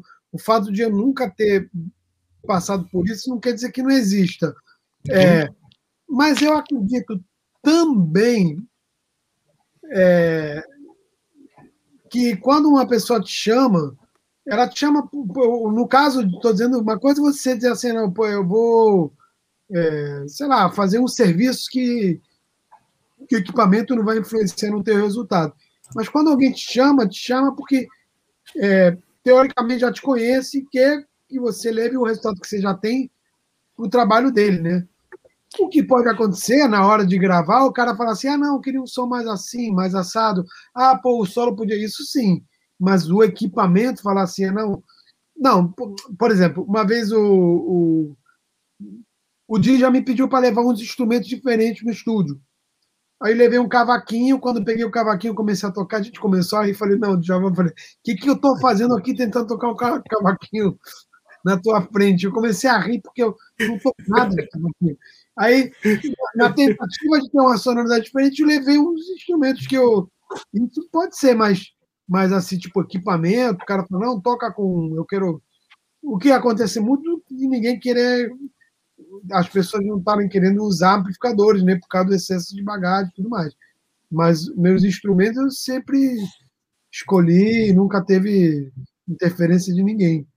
E não conheço de esse mudou, assunto. mudou. A gente fica brincando com esse negócio de camper, mudou esse cenário agora com esses, com esses com essas soluções tipo camper, né? Esse negócio assim, o cara, ah, eu vou, vou fazer uma turnê, se o cara não for uma banda muito grande e não puder levar aquele monte de equipamento, o cara, antigamente os caras menores faziam turnês e aí o cara alugava alguma coisa lá ou qualquer coisa. Hoje o cara põe o camper na, na mão e entra no avião e, e nem vai alugar. Não, porque não tem nenhum guitarrista que vai querer chegar em Vitória da Conquista e ter que tocar com o amplificador que tem no, no um Stanley. No, é. no line-up, entendeu? Já aconteceu comigo. De, às vezes, as poucas vezes que, que eu fiz isso, eu me dei muito mal. Tipo, eu lembro que uma vez a gente fez um show com o Flávio Venturini, acho que foi em Vitória, por isso estou falando. E, e, aí tava eu e o Vini, e aí ficou um meteoro e um, e um Jascoros fudido. Falei, porra. Pelo menos Jascoros fudido tinha som de drive, né? E aí falei, é. Vini, vamos fazer, vamos jogar moeda cada um. Assim, quem vai ficar com qual? Foda-se. O Felipe escolheria o Meteoro, eu acho. Né, Felipe? Não, eu escolhi o Just clássico. clássico. Eu, gra eu gravei a música é, Os Lençóis da Cama, Noite e Dia do Lobão com Jascoros. Aquele som de drive não é o resto eu gravei de marcha, mas essa música foi com o Jascoros.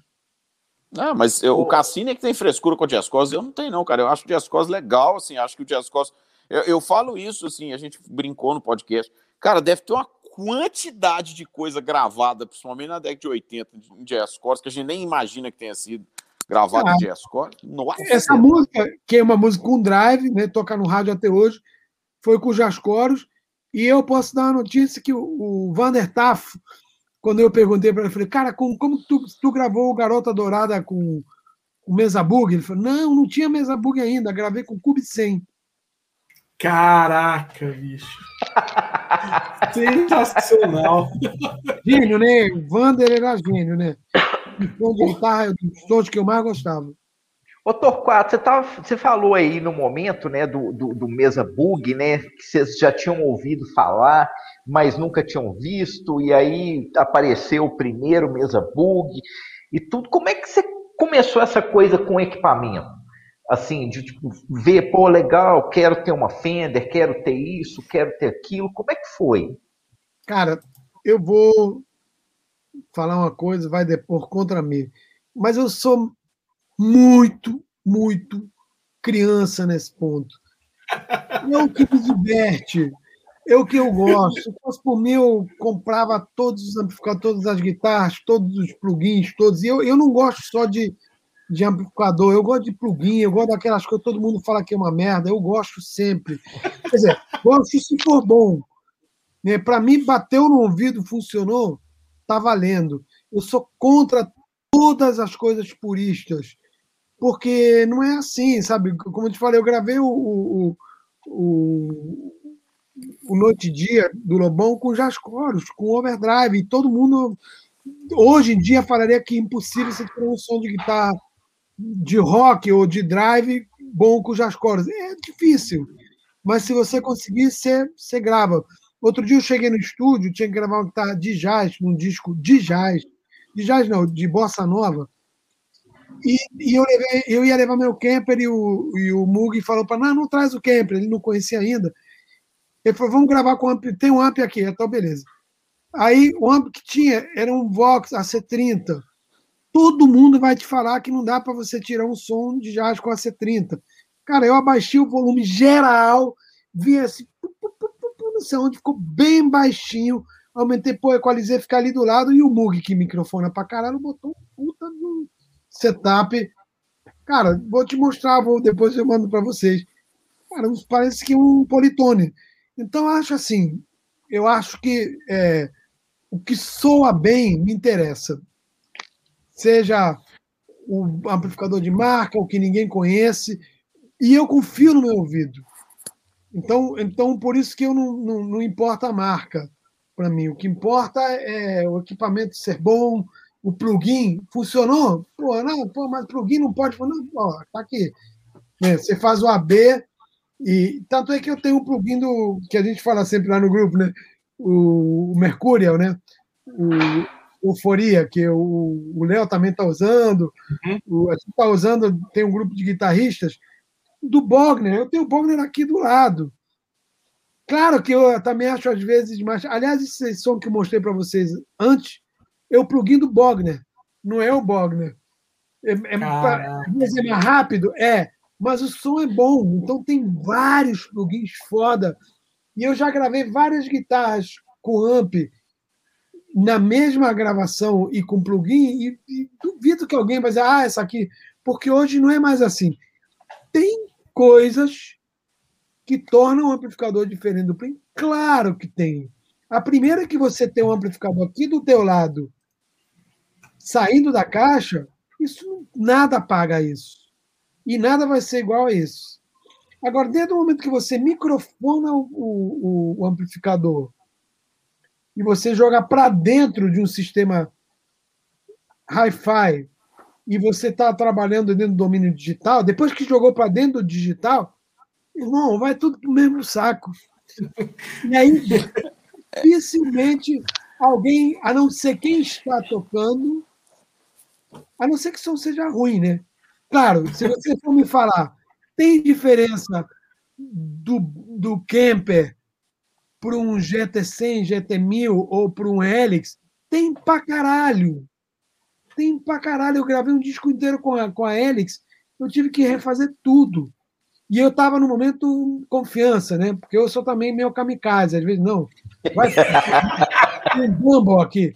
Agora você pega um fractal e você bota o Dumble, inacreditável o som do fractal do Dumble.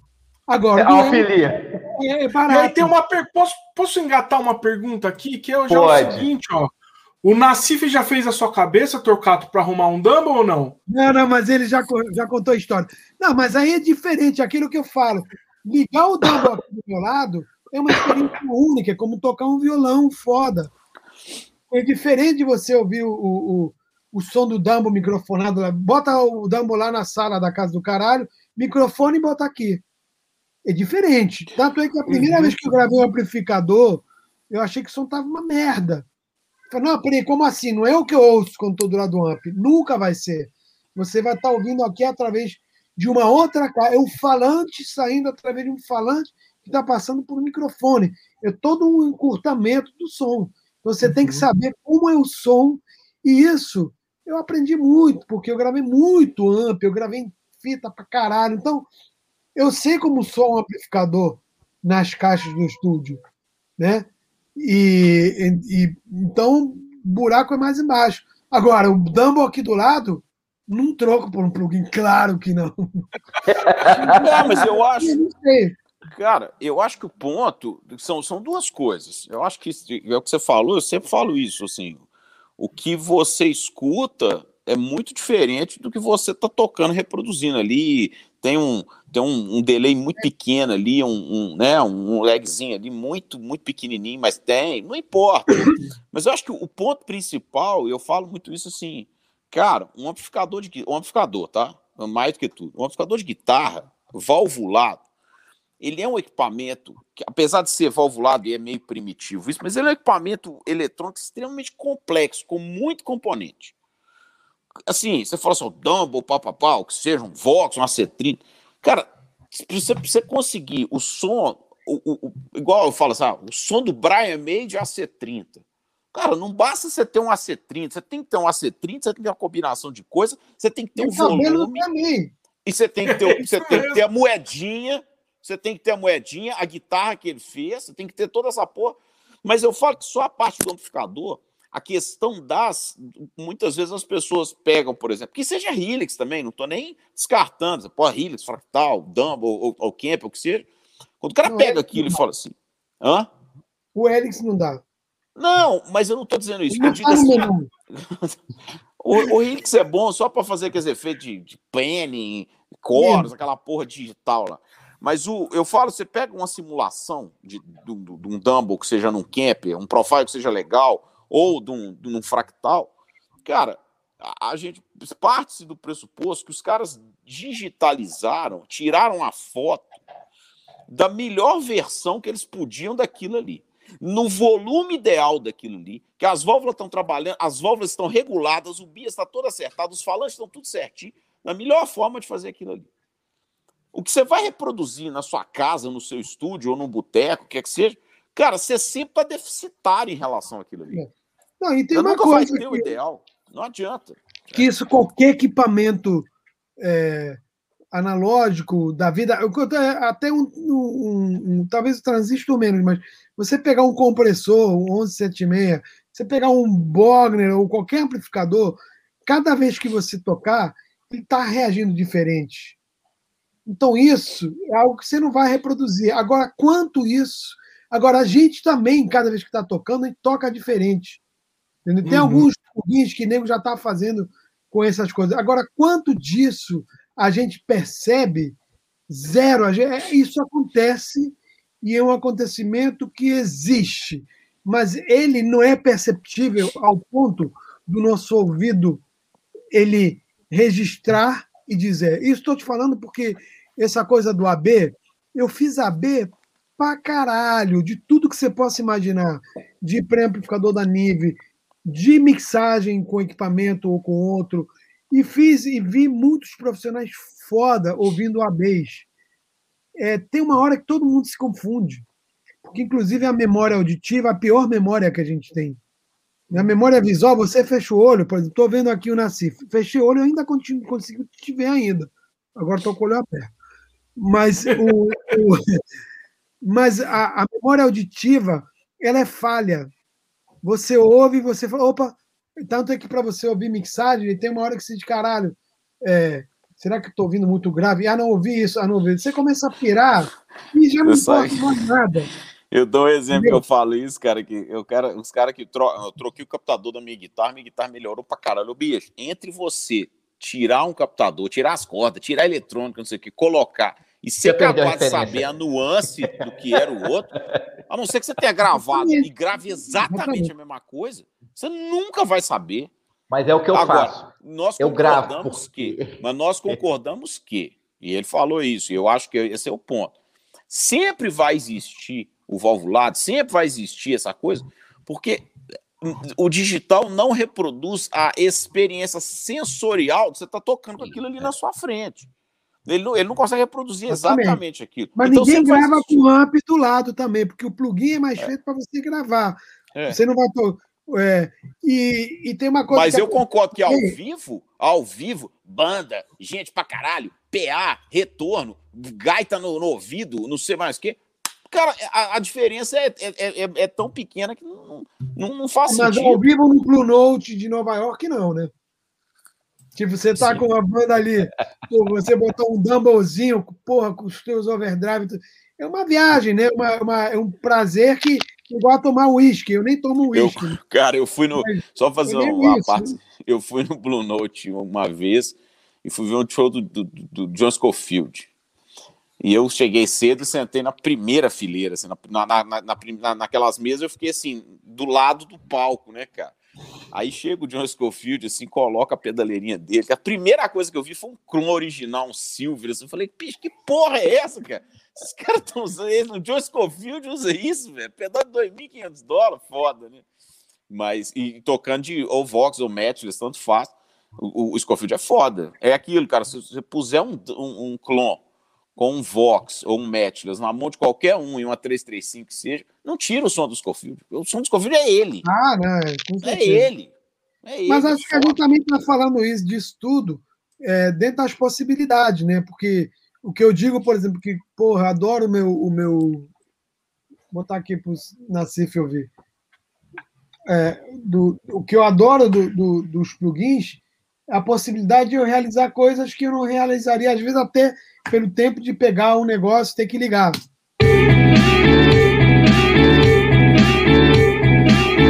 É.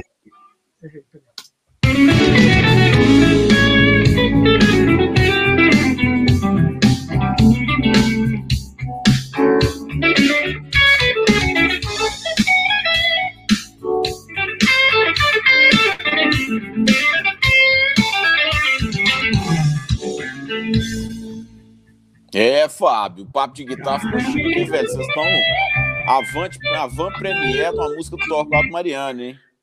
Ah, então, isso aí é, é, minha guitarra, minha sul ligada no Bogner do, da Mercurial. É, e, a, e a, o que eu quero dizer é o seguinte, que eu teria a opção de gravar com o Bogner também. E eu não acho que eu vou perder esse take porque eu tenho que gravar com o Bogner. Porque eu já tenho outras gravações com o Bogner e são funcionam para música. É, é, agora, se você me falar, pô, vai vender teu Bogner? Não, ainda. Teve um dia só que, que pensei em vender, que foi quando eu instalei esse plugin. Falei, pô, será que vende? Tá maluco? Já, já... Mas outras coisas eu já vendi. Meu estúdio é totalmente digital. E eu tenho um. um... Mas isso é porque o quadro, o quadro Cortex não chegou, né? Na hora que o quadro é, Cortex chegou. Mas o quad, para mim, é, um, é o, o porquê é um do quad. Né? É um camper, na verdade, um camper. Primeiro que eu, eu na verdade, vou te falar, eu tenho é uma certa mais potente, camper. Né? Vou te falar mais potente. Não, o, o quad. Você falar por que, que você tem camper? Alebas, coloca aquela pergunta aí, que eu acho que ela vou agora é, bem rapidinho. é o momento. Eu vou é pular para o quad Cortex, já já.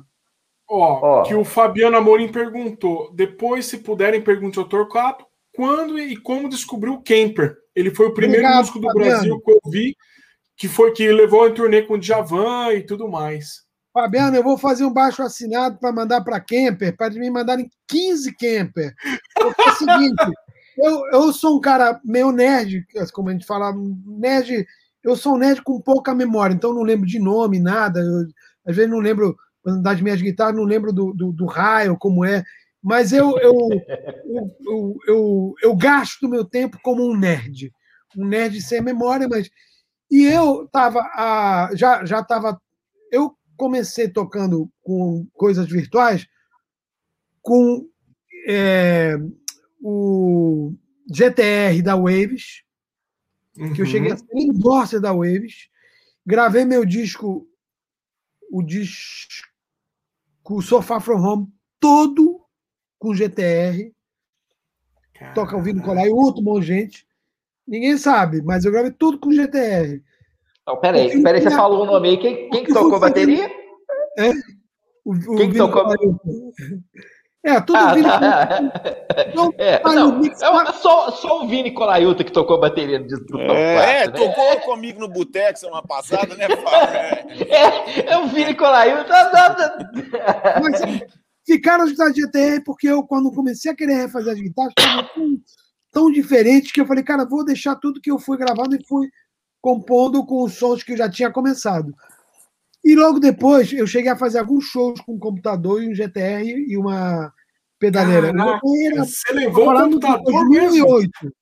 Computador mesmo. Não. Logo depois eu comprei o, o, o David, o, o cacete. O roxinho. o, o Eleven Rack, não. O Eleven Rack, uhum. com as expansões todas do, do, do Bogner, tudo. E fiz o show área todo linha. com o Eleven Hack. E eu usava o computador com live para disparar umas coisas. Tá lá, uhum. gravado. Não precisa, não preciso ficar elogiando. Eu achava bom pra caralho já. Aí conheci o Fractal. Qual o Fractal? O Fractal eu pirei, porque eu falei, cara, puta que pariu. Era, é, só que o Fractal tinha um problema sério para mim, que era a paginação para mexer durante o show era muito complicado. Então, você queria aumentar Ai, o drive, você tem que entrar em 50 páginas. Eu programo sintetizador já há muitos anos e tudo mais, eu tenho facilidade, mas isso acaba me tirando a cabeça na hora de tocar, e não quero. Aí eu estava de olho no Kemper já há um ano e meio antes dele sair. E falei, cara, e aí eu vi os botões, e comecei a ver a, a qualidade do profile, eu comecei a ficar impressionado. Falei, bicho, eu vou comprar essa porra. Porque é o que eu preciso pro show. E eu comprei quase que no mês que saiu. E, até, e olha que eu tinha, eu tinha um Artist Price da Fractal. E eu falei, não, vou comprar o, o, Me lembro que eu tava, ia comprar o Fractal 2. Falei, não. Aí comprei o Camper, minha filha trouxe de manhã. Cara, na boa, é, muita gente acabou usando por minha causa. Eu nunca tive um, um sei lá, né, não mandaram nem um profile para mim. Algum, eu, tinha artes prize um monte de gente. Então aí eu fiquei meio, eu fiquei meio magoado, porque eu achava que eu acho que eu merecia pra caralho. Porque além disso, vários amigos meus compraram por minha causa e que vários amigos deles compraram por a causa dele, por minha causa. Ricardo Silveira um dia falou: "Pô, Torquatinho, o guitarrista do Steel Ideia comprou o Camper por minha causa" mas na verdade ele comprou por sua causa, porque eu comprei por você. o Kiko do Roupa Nova também. E isso é, estou falando de 2012, cara. E aí um monte de gente ia no show, e aí um monte de gente começava a me ligar, pô, o que, que você está usando? Pô, tô usando um negócio chamado Camp, pô, cara, o som tá foda, blá, blá, blá. E eu fiz os meus profiles. Então, quando você faz o seu profile, você consegue. É, você consegue.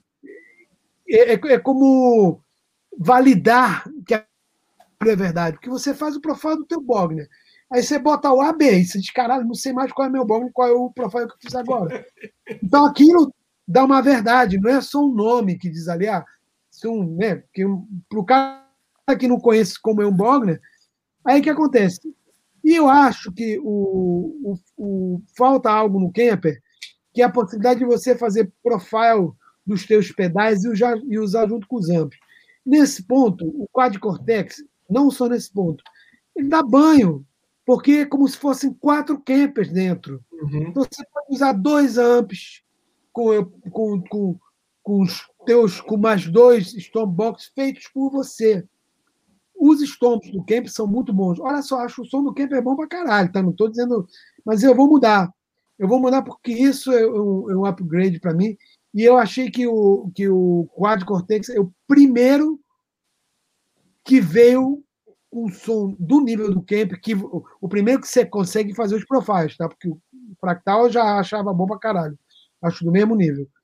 Mas que tenha o, a pressão e tenha a clareza o suficiente para você é, dizer que você está feliz. Então, já estou esperando eles fazerem lá o, porque eles lançaram agora, mas a, a, os Arts Prize eles vão demorar um, um tempo até. Não, e deve ter uma demanda do tamanho do, muito do grande, Brasil também. E atrasou, né? Acabou atrasando, teve um atraso na entrega, né? Mas eles, eles aí... fizeram uma coisa muito boa. Quando eu vi o Quad Cortex a primeira vez, eu detestei. Porque tudo que eu ouvi era um, era um som de metal muito agudo. Eu não gosto disso. Para mim, eu tenho que ouvir a clareza do. do... Só que eu estou eu, eu, eu usando os plugins deles e os plugins são muito bons. Alguns são. Qual que, qual que você mais gosta da Neuro? Eu, eu gosto do Corey. Do Corey Wong. Porque o que é, eu nunca lembro o nome dele. É porque eu não gosto dele tocando. Aí, aí é foda. Não, não pode não, falar muito isso. É, não fala muito isso que o tio Fábio ama. O tio Fábio, não, eu também, porra. E Felipe também. Você não gosta do Corey Wong tocando, tocando? É isso, bicho. Não gosto, acho ele duro. Acho mecânico. Duro? Ficou meu braço outro dia, eu tentando tocar as coisas do Wolfpack. Eu fiquei. Mas isso é outra coisa, ele é mecânico. Pega, quer, quer ouvir um guitarrista de, de, de groove? Porque também é o seguinte, eu chamo de groove outra coisa, né? Escovar para mim não é groove, não. Groove é o contraponto rítmico que o cara faz. Entendeu? E eu acho ele, eu acho ele duro. Acho ele liso, acho ele linear. Ele é. Ele é. Ele é. Mas ele eu, não mas tem, eu, ele não tem, ele não tem tem, swing, traves diferentes. E se você pegar o Paul Jackson Jr. fazendo isso, é de uma sutileza e de um swing que não dá nem para brincar. Não sei se vocês chegaram a ver a, a- a aula do, do Paul Jackson dizendo como ele toca quando a, a banda tá busy. Tem outra coisa também, você pegar um trio e sair escovando uma coisa. Agora, vai tocar com os caras que swingam, que você tem que achar um. Ele conduz, ele, é- ele é. O cara é bom, né? Senão também não tava. Mas não é um cara que eu acho, pô, caralho. Eu- os caras de grupo que eu gosto são outros caras. Eu gosto do Paul Jackson Jr., Aaron Bullock. Se gruvava pra caralho. Não, mas o que eu acho mais legal do, o que eu acho mais legal do Corey Wong, eu não sei se o Fábio concorda, é exatamente esse outro lance, cara. Assim, ele consegue meter guitarra, porque ele é um cara guitarra, em músicas que, que são boas, sabe? Composições legais, coisas boas de ouvir. A guitarra é um elemento ali, é um elemento duro, como você está falando, mas as coisas que ele toca, os negócios que ele toca, cara, é, às vezes eu não até as coisas do Wolfpack. ah, né? são bem eu, eu vi ele Não, tocando do aleatoriamente. Dele também, e dele também. As coisas eu- dele também são muito legais, eu acho. Eu Eu acho assim, prefiro, eu prefiro o guitarrista do Incógnito. Que é mais sujo, mais roots.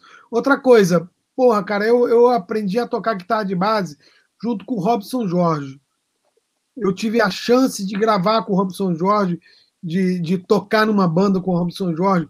Então, por exemplo, para mim, o Robson Jorge fazendo base era um negócio muito foda, porque ele tinha isso da criação da linha rítmica junto com um groove. Porra, o Djavan tocando violão, meu irmão, na hora que ele pega e sai escovando, tem uma coisa na, na, na tocando riqueza rítmica. violão ali é, Não, é- Isso, se é isso. Não nós vamos falar de. Brasil, não tem jeito, mas não tem jeito. Djavan, você pega o João Bosco, porra, pega o João João Bosco. Bosco tocando violão. Não, mas o João Bosco é dedo. O Djavan, ele, ele faz umas coisas de paletada de, de groove Ah. são inacreditáveis, né? Então, todo mundo, quando, quando me apresentaram o Corey, também falei, não, porque ele faz ritmo pra caralho. Pô, eu não gostei do ritmo, me incomoda. Acho muito duro, muito forte, muito alemão. Não, não é negão, sacou? Eu acho que. É, mas Mas é- eu eu- acho que esse é o ponto que eu gosto. Eu acho que é, que é essa, du- é essa diferença aí do, do Claro, a swing, essa coisa dura, exato, de como que essa dureza encaixa ali dentro das músicas, tanto dele quanto do Wolfpack, dentro É, da proposta. Vou ouvir de novo, só porque vocês falaram.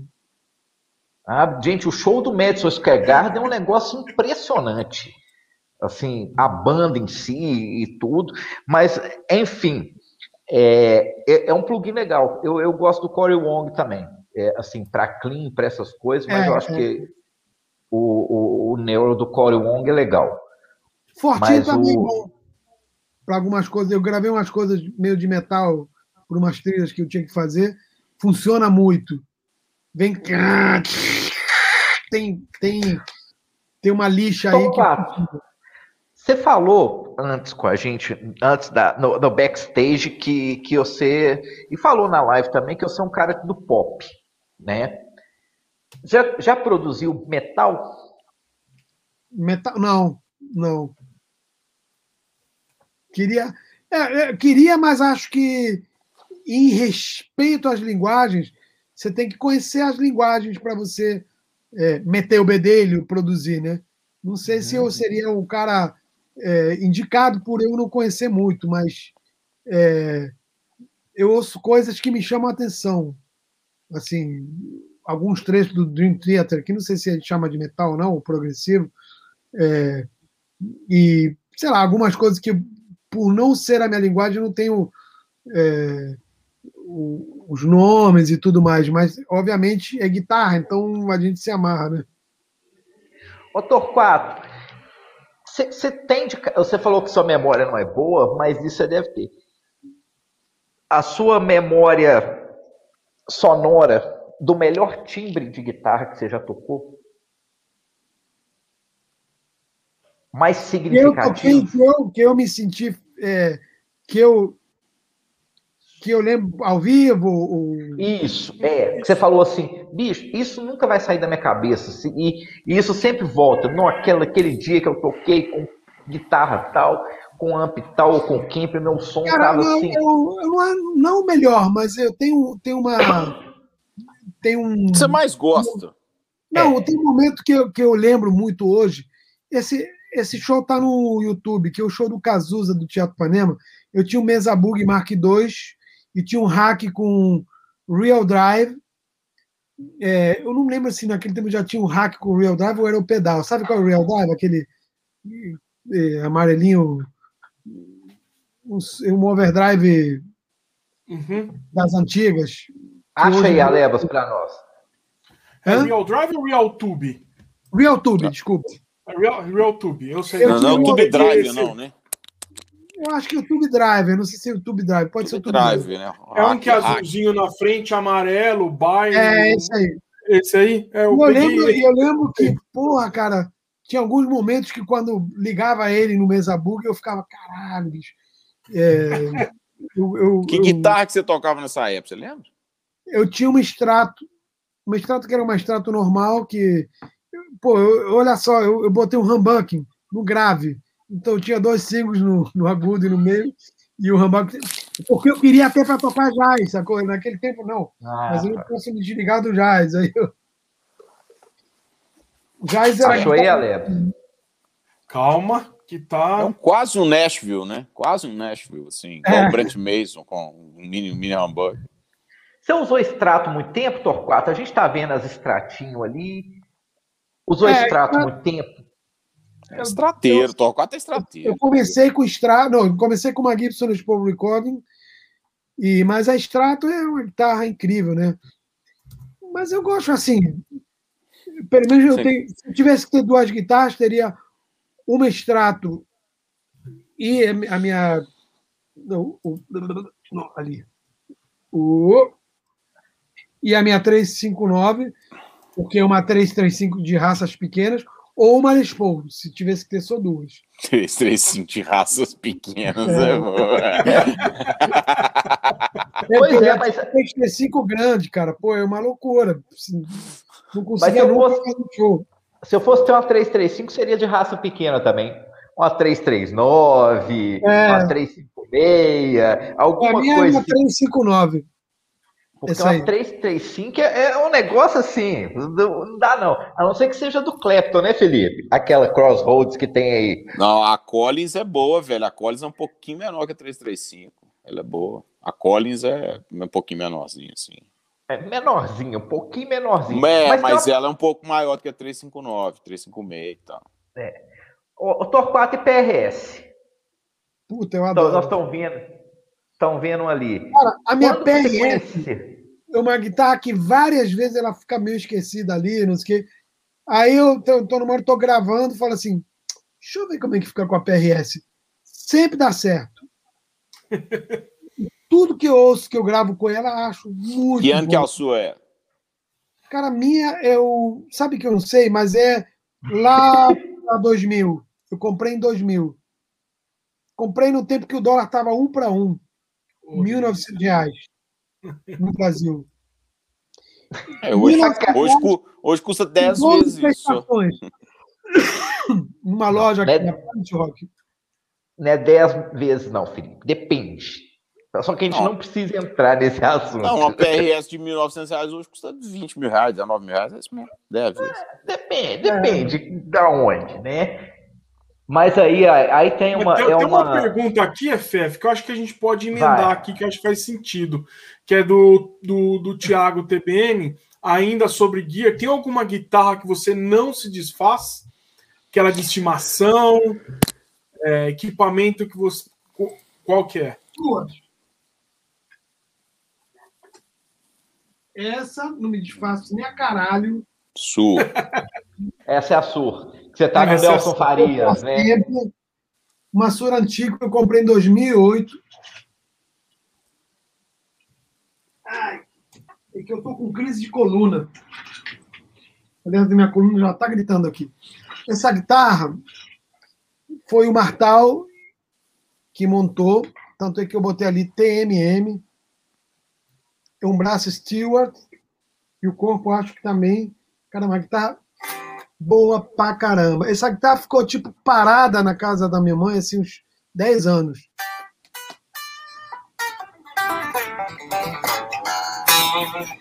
E aí eu recuperei uma outra guitarra que eu tinha que tinha MG e consegui botar nela, que foi assim que eu gravei o disco Coisa de Acender com essa guitarra.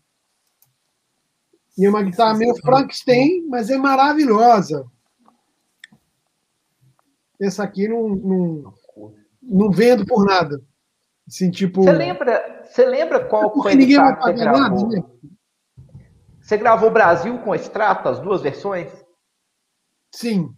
Eu acho que foi com essa aqui. Que eu já tinha essa aqui. Não, não, não, não, não, não. Não, essa aqui é do Coisas Acender. De Coisas Acender foi um pouquinho depois. É, eu acho que, acho que foi com a, com a Mistrato.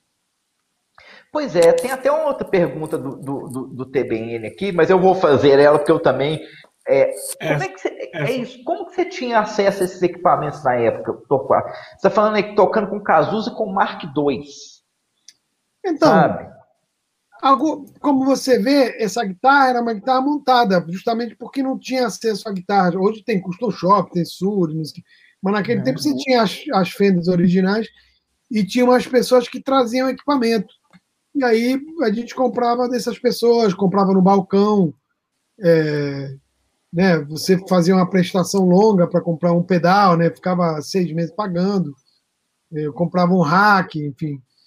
E você entrava em casa com uma guitarra escondida, porque senão também a esposa. Isso, isso, isso, isso, brincadeira, isso brincadeira. até hoje é mais ou menos assim.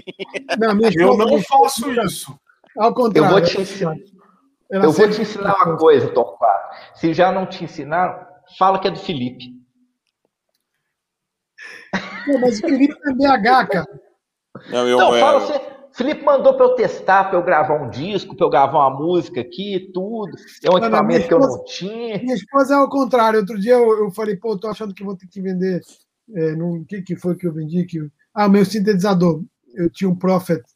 É, e aí acabei vendendo, falei, pô, para investir em outra, para investir no quadro Cortex, que eu estou esperando.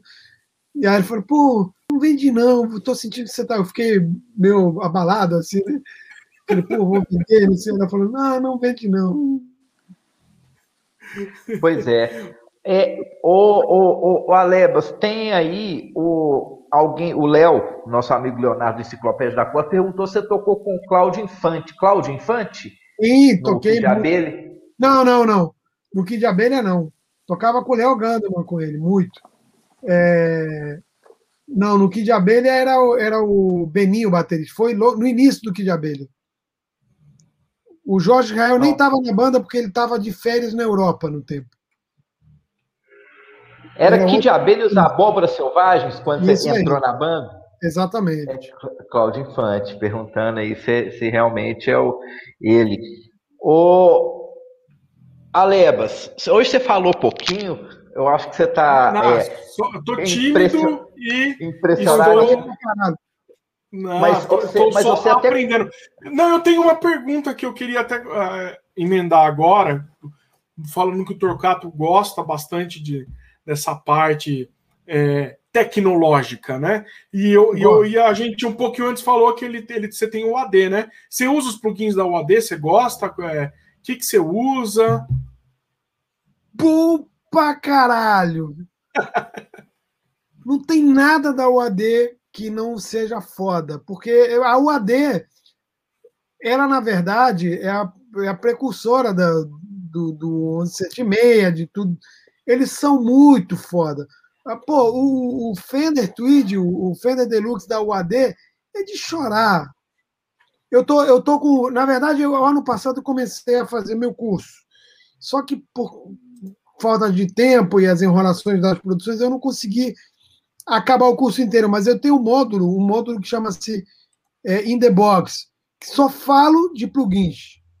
E eu mostro cada plugin, eu tocando com os plugins. E, e um dos plugins que eu fiz assim, tipo, um, um vídeo inteiro só dele, é o Fender Deluxe da UAD. Uhum. E aí eu mostro como fazer um som mais jazzístico nele, como fazer um som mais, mais de blues. E aí tem outro que é o PT100, né, da Sur, uhum. que, é que é bom pra caralho também. Eles são foda. Né? Qualquer coisa da UAD, você pode acreditar que não é, eles não brincam em serviço. É tudo sim, sim, de um nível muito alto. Você pode não gostar do estilo, mas o Fender Tweed deles é foda o, o Plex deles é foda. Na verdade, o Plex deles é o mesmo da, da Softtube, que eles têm uma parceria. Uhum. Gravei muito, muita coisa com eles. Muito bom. E os pré-ampli também da UAD, você chega a usar ou, ou você usa mesmo o seu, o, o, os seus os, físicos? Cara, é, usaria. É, eu tenho dois níveis 1073 uhum. originais. Originais, não é reedição, não é então, assim, é, são os que eu uso. E eu tenho os sprays da UAD do, da Apollo, né? Que você Isso. pode colocar o spray da, da Nive, da SSL, e são foda. Eu já fiz gravação fazendo AB do meu Nive com o Nive da UAD e, e só eu sei qual é porque eu que gravei. Eu sei que o canal 1 é o AD e o canal 2 é o Nive.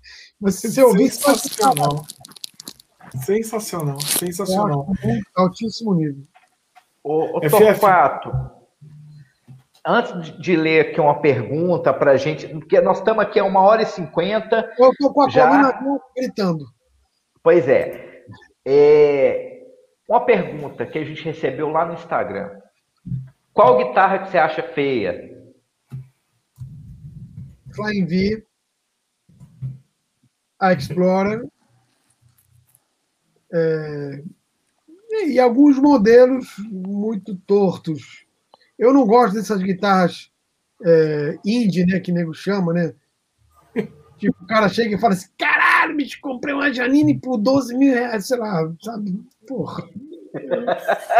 Eu era do tempo que a Janine era guitarra vigente. Eu não conseguia tocar na Janine, era dura pra caralho, nunca vi uma guitarra bem regulada sabe? É, com todo amor, eu sei do, do que. Pode ser que tenha quatro Janine. Eu lembro da, da extrato da Janine quando lançaram. Aí você pegava uma extrato boa e uma extrato da Janine, pô, não afinava. Mas pode ter sido a minha experiência, né? Foi o Papache, mas isso vocês não devem conhecer. Ink, né? Também. A Felpa... É, a Felpa Apache tinha uns interruptores que é parecer de Exatamente. Luz, não é isso? Luz, exatamente. Essa mesmo. Exato. E eu, eu não gosto das guitarras com esses modelos parecidos. Para mim, guitarra é uma coisa que tem que ser bem construída. Né? O braço tem que ser bom, tem que afinar, não adianta. Já tocou de Banes? Já. Tive uma Saber. Tive uma Saber e tive uma aquela outra, eu tive uma rosa. É, como é que era? Da, eu não vou lembrar. O, eu, isso que eu sou ruim, sou um nerd ruim por causa disso. Ao mesmo tempo que eu tive essa guitarra, é, eu tinha uma Ibanez rosa, que como é que era aquele modelo que era um pouquinho antes da guitarra do, do, do Steve Vai, o Felipe vai saber. É... Eram as RG, né? Não? Não. Um pouquinho não, antes da guitarra do Steve Vai, a, a do. É X. Não, é X, não. É do frangambalho, não, é não? Igual do frangambalho. Não, a Saber eu tive uma. E tinha outra que era um modelo um pouquinho mais que a galera do Heavy Metal usava também. Eu, eu tive uma rosa até. Era boa pra caralho. Muito boa. Tive uma Tajima incrível que o, que o próprio Tajima fez pra mim. Tajima era bom pra caralho, né? Ele, né? O, o próprio Tajima. Uhum. É, captador tem preferência, ou que soou bem, ou funciona mais ou menos aquela coisa, ou que soou bem? Cara, por exemplo. MG. É, esse aqui é o MG, mas vou.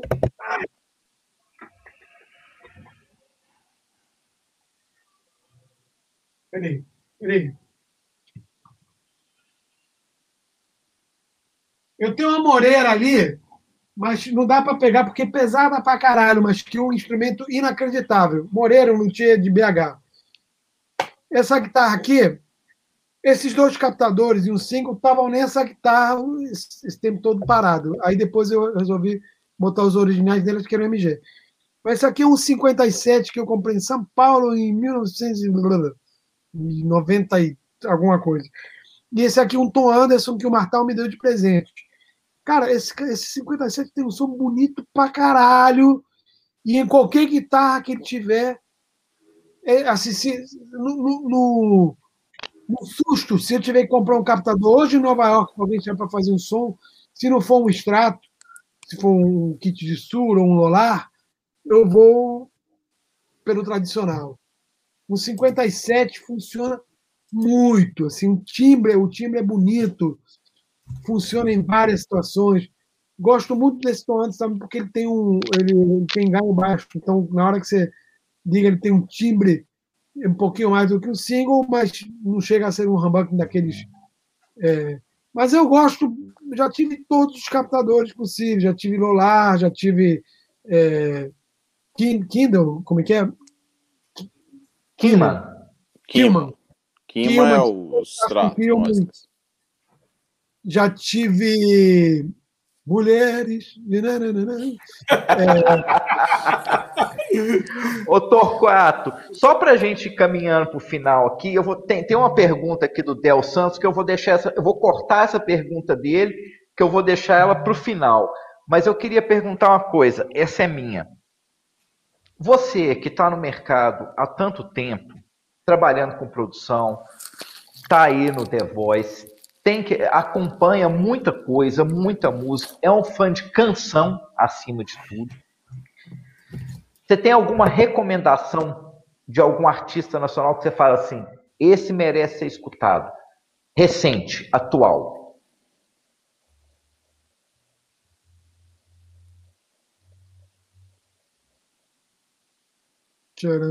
Cara, eu, eu tem que ser de canção ou pode ser de, de música? Não, de música, a gente fala assim, vale a tá. pena escutar. Um disco que eu recomendo ouvir, porque também tudo que ele fizer vai ser foda, porque ele é um músico incrível. É o do Daniel Santiago. Tem uma faixa que tem a participação do Clapton. Do eu, Conheci, é. eu conheci o Daniel quando produzi o segundo disco do, do Hamilton de Holanda, Música das Nuvens do Chão. Isso foi em 2000 e pouco. E eu lembro que desde aquele tempo eu falo para o Daniel, cara, se tivesse um guitarrista que pudesse passar a mão assim e chamar toda essa informação para mim, seria você.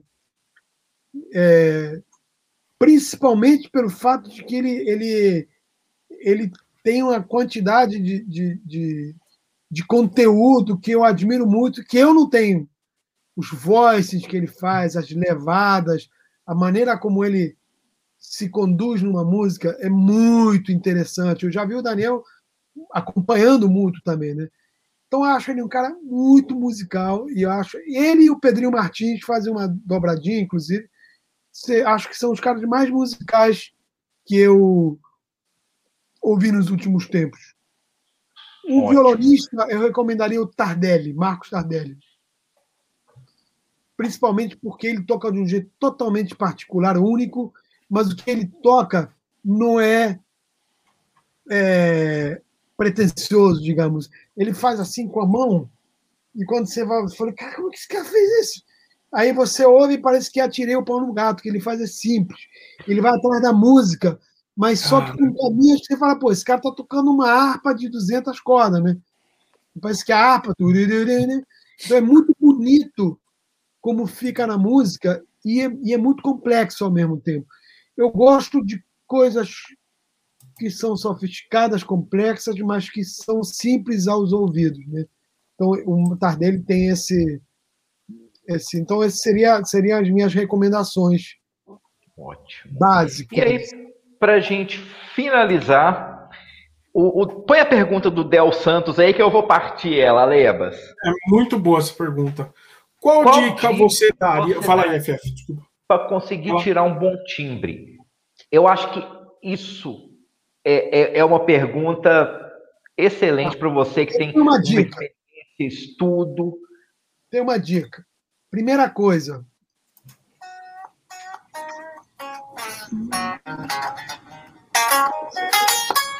Você tem que saber como tem um instrumento canta desligado antes de qualquer coisa. Outro dia vi um professor falando que não dá para tocar com guitarra desligada. Acho um erro incrível, porque eu passei a minha vida inteira tocando com a guitarra desligada e é o meu maior. É, é lugar onde eu preciso de mais intimidade para o próximo passo, que depois é ligar a guitarra. Primeiro som vem aqui, então perceba como é ter um instrumento, como ele canta, como ele trasteja, se ele trasteja, não trasteja, onde ele canta mais, onde canta menos, quanto tem que pressionar a corda, quanto tem que pressionar com essa mão para que ele fique bonito desligado. Isso não quer dizer que você vai tocar assim quando você está com a guitarra ligada, mas o começo é esse. Depois você tem o Gain Stage. Aliás, é, o, é, a, é a aula número um do meu curso, Gain Stage se chama. É o volume. Aqui começa o time. De, começa aqui, segue por aqui.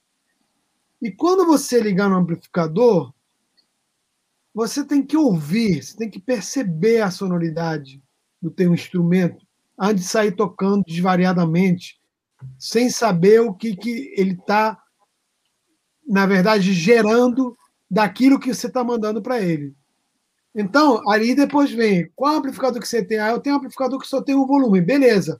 Vai lá, começa a perceber o volume do teu amp e se certifica de o que está indo daqui para lá é o mais puro possível. Mesmo se for para você fazer o som mais sujo do mundo. Mas você tem que, você tem que saber o que está saindo daqui para lá. Porque se você começar a entupir os processos, né? E tá, acho que você pode deixar o volume no máximo, mas você pode brincar se você tiver uma guitarra com potenciômetro com capacitor, você pode brincar com o drive aqui na mão. Eu cansei de fazer isso, deixar o drive ali alto e eu abaixo aqui, porque o ombro é um drive diferente, uhum. na verdade. É mais limpo, na verdade, mais limpo no sentido de que a voz da guitarra Ali depois você vai começar a mexer nos volumes e, pô, esse aqui é um som com mais drive, esse aqui é canteado. Então, pô, abaixa o master, aumenta o ganho, mas não apenas de uma maneira mecânica tem que perceber o som, porque eu sinto que, às vezes, eu já vi gente chegar no palco, e o som tá uma merda. Depois que você já está tocando, não dá para você voltar atrás. Então, reconhecimento de área. E aí você vai perceber o que, que aquele equipamento pode te dar. O resto está na tua mão. Depois que você moldou ali, é, o resto você tem que empurrar com a tua mão, com a tua pegada, e por isso que por isso sequência tem um instrumento desligado. Perfeito. Essa seria a minha dica básica. Concordo, Felipe também concorda, né, Felipe? Concordo em gênero, número e grau. Eu, eu, eu, acho só, eu, só, acho que assim, cara, acho que a maior dificuldade do guitarrista, e o Annie Krantz fala muito isso, assim, em todos os aspectos, né? Assim, ele fala, cara, tente, tente sempre que possível se gravar você gravar, você vai descobrir seu timbre, que você é, não escuta quando você está tocando. Você não escuta direito seu timbre quando você está tocando, você está concentrado claro em tocar. Aliás, não, não, tem, não, não, é, não é, é, muito complicado você se julgar enquanto você está tocando, que você vai cortar uma outra parte da música que é muito importante. Por isso, se você percebe ter um instrumento dessa maneira, se ouvindo, gravando, você sabe qual é o campo que você está jogando, né? Igual você, pô, o gramado tá olhado, pô, não, tá cheio de buraco. Ah, não, tá legal, você tem que saber, né? É, é, é o que você falou mesmo, igual o jogo de futebol, cara. Se você estiver no campo, você não tá vendo o campo. Você tá vendo aquele monte de gente no seu plano, mas você não tá vendo por cima onde estão os bonequinhos. Tocar guitarra é a mesma coisa, cara. Você não, você não consegue se escutar, você não consegue saber na hora que você tá tocando se o seu ritmo tá dentro ou não, só se você tiver gravado. Você tá tocando, pô, você tá achando que tá dentro. O que você vai ver, não, bicho, eu tô meio fora da bateria aqui, eu tô. Meu ritmo não tá bom. Então, cara, eu acho que é isso mesmo, cara. Você tem que se escutar. É o que você falou lá no começo. Você acredita no seu ouvido, né? O seu uhum, ouvido é- exatamente. É... tem que acreditar no próprio ouvido. Ô, Torquato, antes de te agradecer, eu vou te chamar em um outro momento para a gente poder fazer um programa sobre produção. Vamos, vamos fazer só de produção. Perfeito. Torquato, te agradeço muito o seu tempo, assim, de coração. Foi uma foi. honra, sabe? Foi uma honra, foi uma aula para gente, sabe? Poder conversar com você, toda essa experiência, tudo. Vindo a BH, quero, quando você for visitar o Felipe, avisa vamos marcar, nós vamos, vamos lá para bater um papo. Agradeço, vamos Felipe. Vamos vacinar logo. Exatamente. Exatamente. Ah. Todo mundo. Gente, muito obrigado, Felipe, obrigado, Alemos, obrigado, mas Torquato, assim, muito obrigado mesmo por ter topado, por estar aí com a gente, valeu demais, de coração, assim, uma honra. Ô, Fábio, só Foi. falar com o Torquato, né, porque é, acho que é importante, assim, esse canal, cara, depois se você tiver a oportunidade de ver, não sei se você viu, tem um monte de entrevistas, esse canal passou por, uma, por um risco muito grande, porque o primeiro programa foi comigo, então a chance de, do canal acabar ali era grande. entendeu? Pô, se começa comigo, fodeu. Mas, cara, tem. E hoje foi, hoje foi de novo mais um. É, o, esse canal tá registrando, assim, ele virou quase que uma enciclopédia da história da música no Brasil, cara. Assim, gente de, porra, depois vocês podem falar os caras que, que, que, né, que passaram aqui porra, o, o Bibicas, o, o Stanley, os caras de, de, de, outro, de outro, outros segmentos, né? Do pessoal mais do, do rock mais pesado. Então, cara, mas as histórias, assim. E eu, enquanto o programa tá rolando, eu fiquei pensando nisso. Pô, isso vai estar tá no YouTube, tá gravado. Tem tanta história bacana que você contou. Então, assim, de novo, eu adoro, faço parte do canal uma vez por mês, os meninos me convidaram. Mas é muito legal, cara, você poder ter isso registrado e ouvir essas histórias e, e é lógico, o jeito que você conta tudo, né, porra? Você é um cara super... de guitarra, cara, é o que a gente mais gosta de fazer, né? É, exatamente. É, a gente quer falar de guitarra, tocar guitarra, pegar guitarra, comprar guitarra, vender guitarra. Eu, é, tudo. é a essência de, do músico, até com 150 anos vai ser isso, né? A gente é uma eterna criança. Acho que a guitarra é um instrumento que ela faz um link com a criança interior absurdo. Porque o meu sentimento mesmo de quando eu tinha, eu lembro, 12 anos, estava com meu amigo na rua assim, falei, pô, cara, um dia eu quero ter uma Gibson, uma Fender, eu quero uma SG, uma Les Paul, uma Telecaster e uma Stratocaster. Pô, agora tem umas oito só ali no. no... Então, acho que é isso, basicamente, é, é a vida de quem ama a música. Eu acho que o principal é a gente manter esse amor pela música, pela guitarra, Sim. e que também faz a gente ficar amigo de tanta gente. Pô, eu lembro quando foi uma, coisa mais doida, que a gente tava no hotel longe pra caramba em BH. Aí quando o Cassini falou, ih, é aqui atrás. É, é mesmo, cara. Vocês estavam no CISA. Vocês estavam, eu morava ali, vocês estavam no CISA. É e mesmo, falar, eu metros. falando para minha esposa assim, falei, Bom, eu fui na casa de um cara que me apresentou coisas de guitarra que eu não conhecia. Eu toquei instrumentos que eu não sabia nem que existiam. Eu falei, pô, olha só que eu tô velho, que já vi guitarra pra caralho. Eu não lembro do nome, mas lembro. Acho que eu vi. Né? E você tem estrada pra cacete, é. Eu falei, pô, cara. Pô, e o cara, e outra coisa, o cara entende de guitarra, você entende de guitarra como nunca vi. Olha, eu me arrisco a falar que você entende mais do que o Rude que era o meu top one do Rude, que eu pensa, na verdade. Eu vou Rude pensa. Ele está me contando história e disso, do outro. Pô, e o Nassif entende pra caramba mesmo, assim. Ô, você... Fábio, isso, isso é. não deve ser verdade, mas como tá gravado, eu vou ficar com, eu vou ficar com esse elogio pra mim, assim, por resto da vida. Faz esse não é corte, é viu, Nassif. Não, eu gravar, sei, corta, filmar, corta esse moldurar. Eu, eu sei quando o cara, quando o cara é 171, ou quando o cara não sabe muito o que tá falando. E também, se o cara for um setil, não tem problema para mim. Eu, eu, eu, recebo informação. Mas quando o Nassif fala, o Nassif tem, tem autoridade. O negócio que eu paro e falo, pô, e, e, do jeito que ele explica, fica muito claro que ele, aquilo que ele está falando, ele sabe mesmo, né?